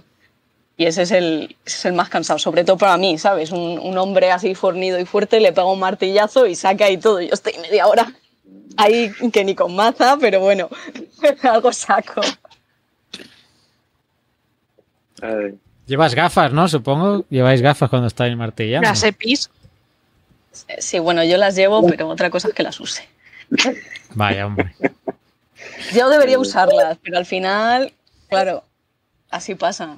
No, en la carrera a íbamos a campo y... cuando- Pero es peligroso, ¿eh? Si es algo así tipo cuarcita, sí. Lo que pasa es que al final las pizarritas estas mm, tampoco es algo duro. Lo que pasa es que es el difícil de ir sacando las lajitas y que no te cargues lo que es justo el fósil donde parte. Pero sí deberíamos llevar gafas, deberíamos. Pero bueno, Yo, yo yo tengo cuando la, veo que se salta sí que me las pongo. yo tengo la experiencia, desde entonces siempre me las pongo, eh, de estar picando precisamente unas pizarras, eran esos pizarras estas del silúrico con graptolitos, ¿no? De estar picando y tener la puñetera mala suerte por, por cómo estaba la posición, una lasquita minúscula de pizarra, clavarse en el ojo. Y yo con el, con el ojo así todo, todo el camino, hasta que eh, tuve que, que volver al pueblo, tal, y pues me la consiguieron quitar con unas pinzas y demás, todo esto, pero vamos, desde entonces nunca más en mi vida, Sí, Sí, sí, no. eh, salvo que me despiste, No, se me vaya la, la olla, lo que sea, nunca más en mi vida, sin. Sí, no, Qué no. horror. Mi padre trabajaba en Lo- se urgencias lo importante. me comentaba historias. Hasta gente que ha perdido la- el ojo. Sí, sí, sí. Hay que, hay que ir con cuidado. Lo que pasa es que al final estás emocionado porque has encontrado un trilobites y te da igual. Claro. Tú tiras ahí diciendo, tiene que haber otros como este. Y se te olvida hasta que pasa por lo que te pasó a ti, Luis, que ya dices, ostras, no, no vale el trilobites tanto. Hay una cuenta de YouTube que hace vídeos o shorts de solo, solo eso, boom, partiendo piedras, boom, pedazo de amonites enorme. No recuerdo cómo se llama Ese- esa cuenta. Esa Eh, York- de, Yorkshire, de eso. Yorkshire Fossils. El de York, ¿no? Yorkshire Fossils. Puede ser. Ahora la puedo buscar en lo que hablamos, pero bueno, sí, está lleno de... Claro, es muy fácil, es lo que decíamos antes, de a lo mejor de 20.000 que han partido. Pero ya se van a zonas que creo que toda es fácil, ¿no? Encontrar. Sí, pero eso- esos niveles son asquerosos, quiero decir, eso pegas una patada y te sale un ictiosaurio, Justo. Sí, además, el- y yo, Hombre, Mary Anning, Mary Anning encontró un ictiosaurio. no quería que nos fuéramos sin que nos contaras, como he dicho antes, de- un poco de tu viaje a Marruecos y, los que, y lo que has visto por ahí. Ah, Sí, sí, sí, por favor. Eso me- a mí el hilo me ha encantado, así que Ah, contado mucho yo no, mejor. yo, no lo- pendiente- yo no lo he visto. Tengo pendiente leerlo. Yo me voy a ausentar, que mañana madrugo mucho. Me- así que os sigo escuchando luego en el podcast. Bien. Sara, Pues encantada de conocerte. Venga, Adiós. chao. Encantada, Sara. Pues bueno, la verdad es que el viaje a Marruecos mm, estuvo muy chulo en general. O sea, me apunté porque, claro, eh, mi director dijo, oye, que yo me voy a ir a Marruecos, ¿quieres venir? Y dije, joder, Pues claro, ¿no? después de todas las historias que me cuenta, oh, pues yo fui a tal yacimiento y saqué esto y me sueña material maravilloso y dije, joder, pues yo quiero ir ahí. Entonces, la verdad es que fue, fue una pasada y mm, lo que más me chocó era sobre todo la gente trabajando en la calle con, con sierras eléctricas, partiendo así, cortando rocas, nada más que tapas un poco con un trapito así, como si nada, pero sin gafas ni nada. que Eso yo te iba a decía, "Madre decir, mía, esa gente de gafas no. o sea, era, era horrible porque, claro, yo decía, joder, si yo voy un día al departamento, pasas por el laboratorio y dices, joder, ¿cómo huele aquí? Te vas tosiendo y dices, esta persona, madre mía. Y, y bueno, la- el comercio de fósiles, increíble, porque claro, que todo allí eran tiendas de fósiles. ¿Qué zona Pero- lo has dicho? que no ¿De Marruecos? Lo has dicho, es que no, no sé si lo has eh, justo en el, en el sur de Marruecos, no, no lo he dicho. En la zona del Anti-Atlas estuvimos por Erfoud y Al-Nif principalmente, que justo ahí al sur. Y es que allí mm, realmente viven del comercio de fósiles. O ¿Eso sea, fue tú antes del terremoto que hubo? ¿Fue antes de ese terremoto o después? Está- sí, fue antes, fue antes. De hecho, fue este febrero. Ah, Me libré, menos mal. Sí, porque vaya. Pero sí, ibas por las carreteras allí y de hecho tenían marcados con piedras pintadas de blanco. eh, aquí cantera de fósiles, cantera de fósiles, porque era de la zona donde excavaban ellos como para que, que esa es mi zona. Y, y bueno, era pues eso, inc- increíble ver toda la gente ahí trabajando, de decir, joder, las canteras de trilobites que pasabas pisando trilobites. O sea, yo eso no lo había visto nunca y mira que puedes ir a zonas que dices, aquí hay muchos trilobites, allí había muchísimos, porque es que ibas andando y yo iba pisándolos que decías, es pena. O sea, esto es un fósil y lo estoy pisando. Y, y vamos, Pero eso es. sea, una ¿Cómo lo tratan ellos? eh? O sea, tú vas y puedes comprar eso y luego vas al aeropuerto y te lo sacas tranquilamente. ¿No es un patrimonio geológico de ellos eso? Eh, pues ellos realmente eh, viven de la compraventa de fósiles, principalmente de venta. Y a ver, si tú coges un montón de fósiles, también tienes que andar con cuidado. Nosotros, claro, íbamos de excavaciones, pero claro, necesitas permisos y todo. Si no, claro, cuando pasas luego todos los permisos y al cambiar, al pasar a Ceuta, porque nosotros fuimos en coche todo el viaje. Entonces, Ah. al pasar a Ceuta decías, ostras, te pueden registrar todo el, via- eh, todo el coche, abrir maleta. De hecho, me abrieron mi maleta porque notaban algo duro que eran las botas. Claro, luego vieron las botas y dijeron, pues vaya mierda. Y dices, no sé qué estaban buscando. Entonces, mm, no sé hasta qué punto tienen ellos un patrimonio así. Querían poner algo de patrimonio con geoparques, pero claro, al final hay familias que viéndolo allí, o sea, daba pena porque dices, joder, vender fósiles está mal, pero luego ves que una familia entera mm, vive de que lo que vendan, te da pena. Dices, ostras, es que si tú le dices, no vendas eso porque está mal, esa persona mm, se va a su casa a morirse de hambre. Entonces era como muy duro, porque es que era eso, de ver a gente trabajar sacando ahí piedras, que para ellos les daba igual, no sabían ni lo que sacaban, para venderlo y, conseguir comer. Entonces era como muy chocante y dices, joder, y aquí yo aquí pidiendo 80.000 permisos para sacar cuatro piedras y mandarlas a un museo. Pero claro, nosotros lo que íbamos a ver era localizar algunos yacimientos y bueno, y que viera yo cómo era el ambiente, que eso ya me quedó bien claro de cómo funcionaba. Y lo que había también eran muchas eh, falsificaciones. De cogían ahí un Te iba cualquier este y lo te iba a preguntar. Digo, no harán, no como lo de las piedras de Ica, aquellas de Perú, que... Bueno, aquello era un tema magufo, pero, pero sí hay, ¿no? Entonces hacían Sí, más eh, falsificaciones. Sí, sí, muchas, pero yo entramos a una tienda que parecía así como muy chula, habían puesto como dinosaurios fuera y trilobites gigantes dándote la bienvenida, que decías, ostras, cómo mola. Y luego cuando entrabas eran todos falsos, pero todos. Y se veían de calle, que eran falsos. Sí, se veían que además dices, pero este qué le pasa, que tiene ahí una espina pegada, que eso no, no es ni especie nueva ni nada. Esto es que un señor ha cogido y ha dicho, pues ala, le voy a hacer aquí una cola y le voy a poner aquí un no sé qué. O sea, sí, sí, pero luego otros eran unos artistas, porque tengo, tengo aquí uno que me cogí porque no lo pude evitar. Es que es una maravilla. Este, este sí es fósil, no sé qué porcentaje será fósil o que no, pero es que es una chulada la preparación. Y estos serán de los baratos, porque luego tienen una preparación.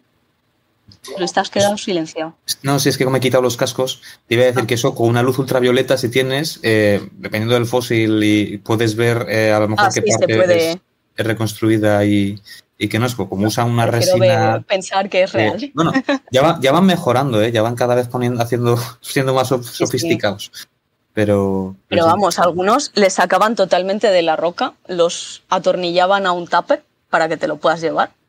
Y tú le, te llevas ahí un, un tupper con un tornillo y el fósil flotando.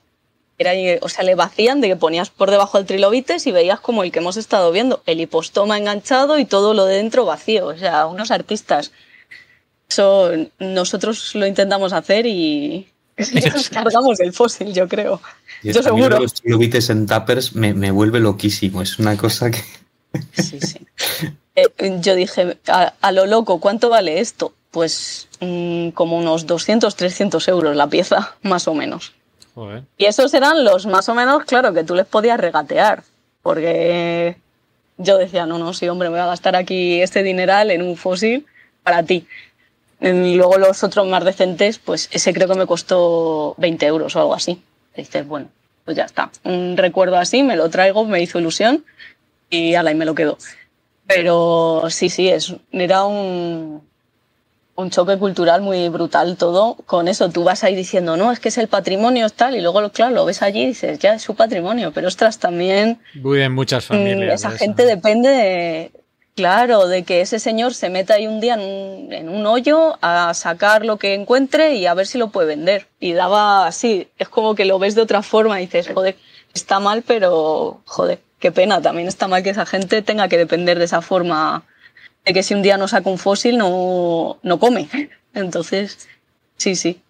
Pero vamos, en general fue un- una pasada y, y me alegré mucho de ir por ver eso, como cómo se tratan en, en ese país que todo el mundo, sobre todo de trilobites y de otros fósiles, es como que van, bueno, y de dinosaurios también tenían cosas espectaculares también, que van todo el mundo a Marruecos ahí como a, a racanear, que dices, claro, pues por eso, porque al final, como lo tienen todo en venta, es mucho más fácil. Vas allí, lo compras y luego lo estudias así, haces un estudio súper chulo y ya tienes ahí un paper.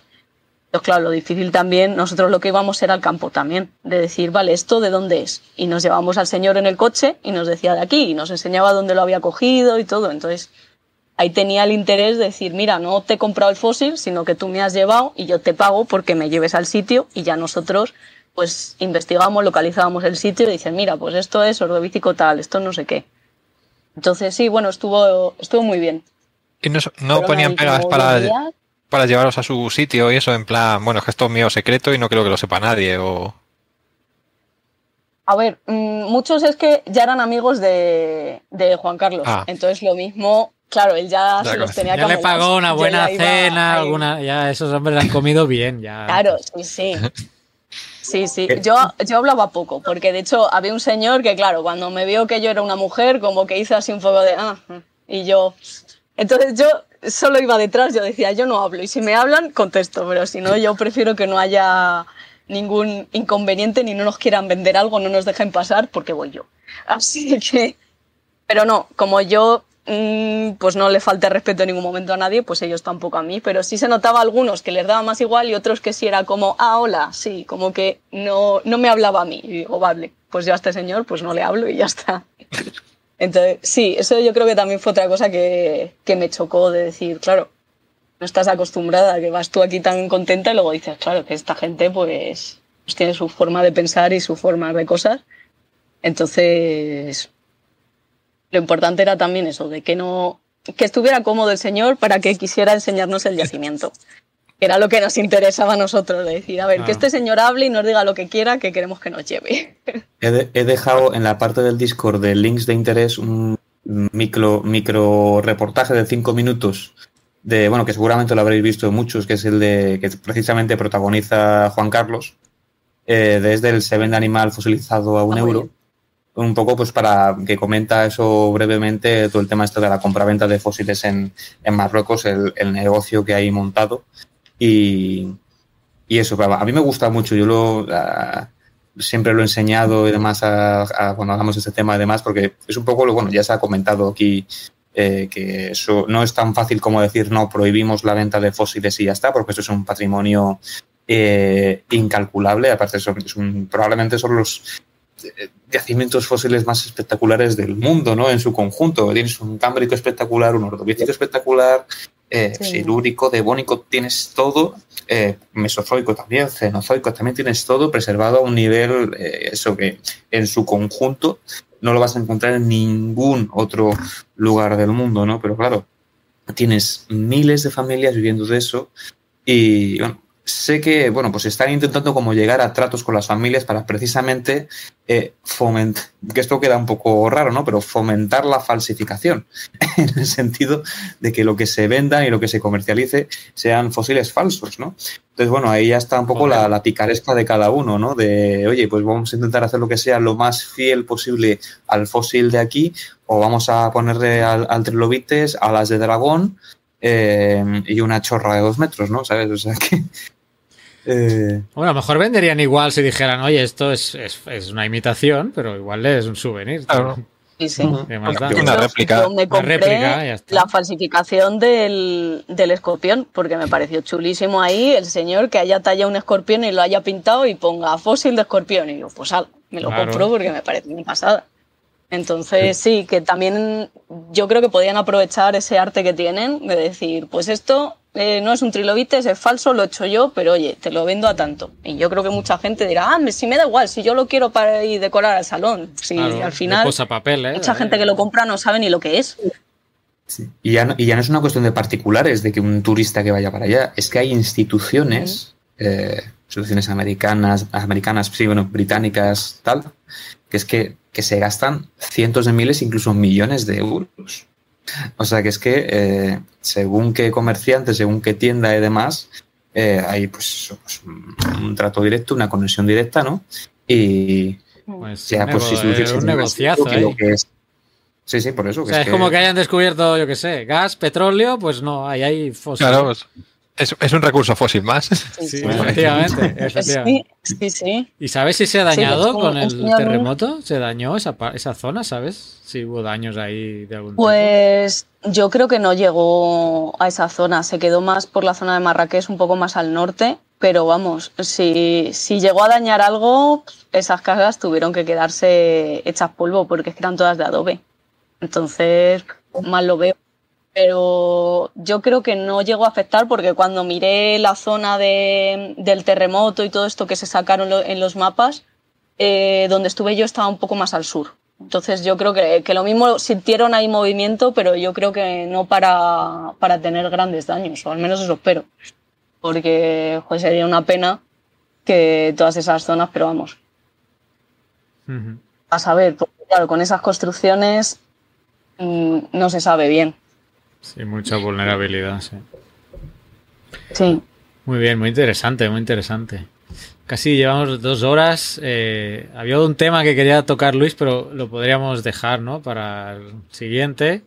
O te invito a hacerlo por hacerlo por Twitch, creo que con dos personas a lo mejor, o si quiere estar alguien más. Eh, porque yo voy emitiendo entre semana, hago programas sueltos de notigeos y a lo mejor pues te convoco y hacemos hacemos pruebas por Twitch que estoy experimentando. Estamos este año experimentando en Twitch, pero cuando somos muchos veo que se corta, aunque desde, desde Twitch se puede se puede invitar gente directamente en Twitch sin pasar por Discord y a lo mejor no, no hubiera tanto problema. Lo podemos a- lo podemos hablar y, y quedar otro día, incluso Sara también si, si quiere pasarse. Y, Sí, yo encantada. Y un placer que, eh, que os hayáis pasado nuevamente. Oscar, ¿qué, qué opinas? ¿Lo vamos dejando? Sí, mí perfecto. eh, Sí, yo creo que eres el, el que más contento va a estar.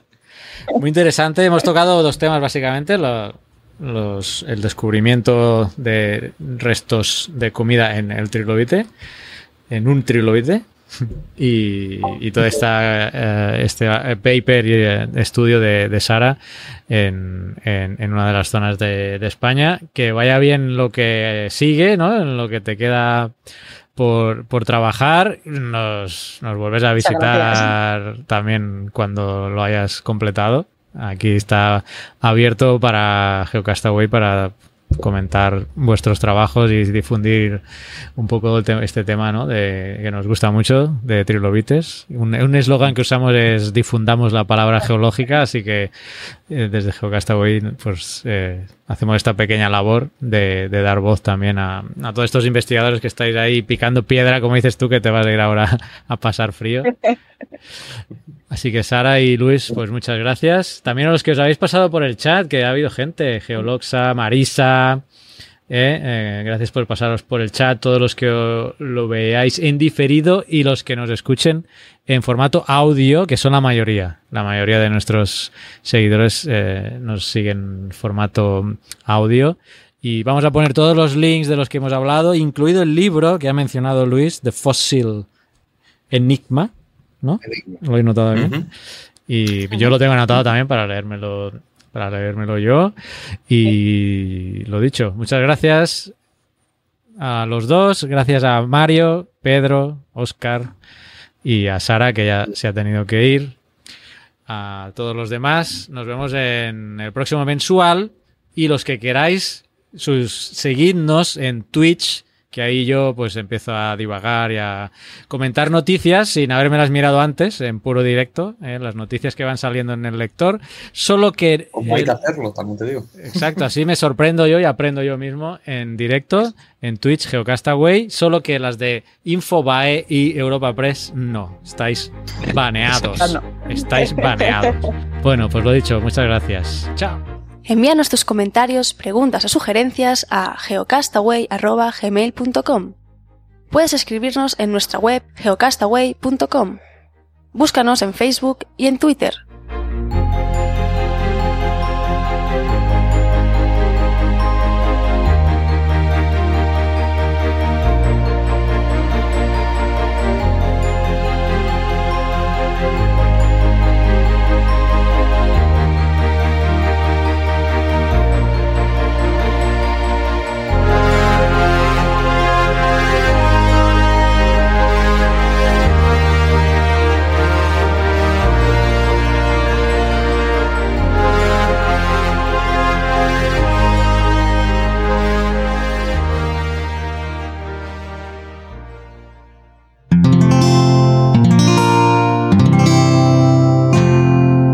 Puedes escuchar más capítulos de este podcast y de todos los que pertenecen a la comunidad Cuonda en cuonda.com.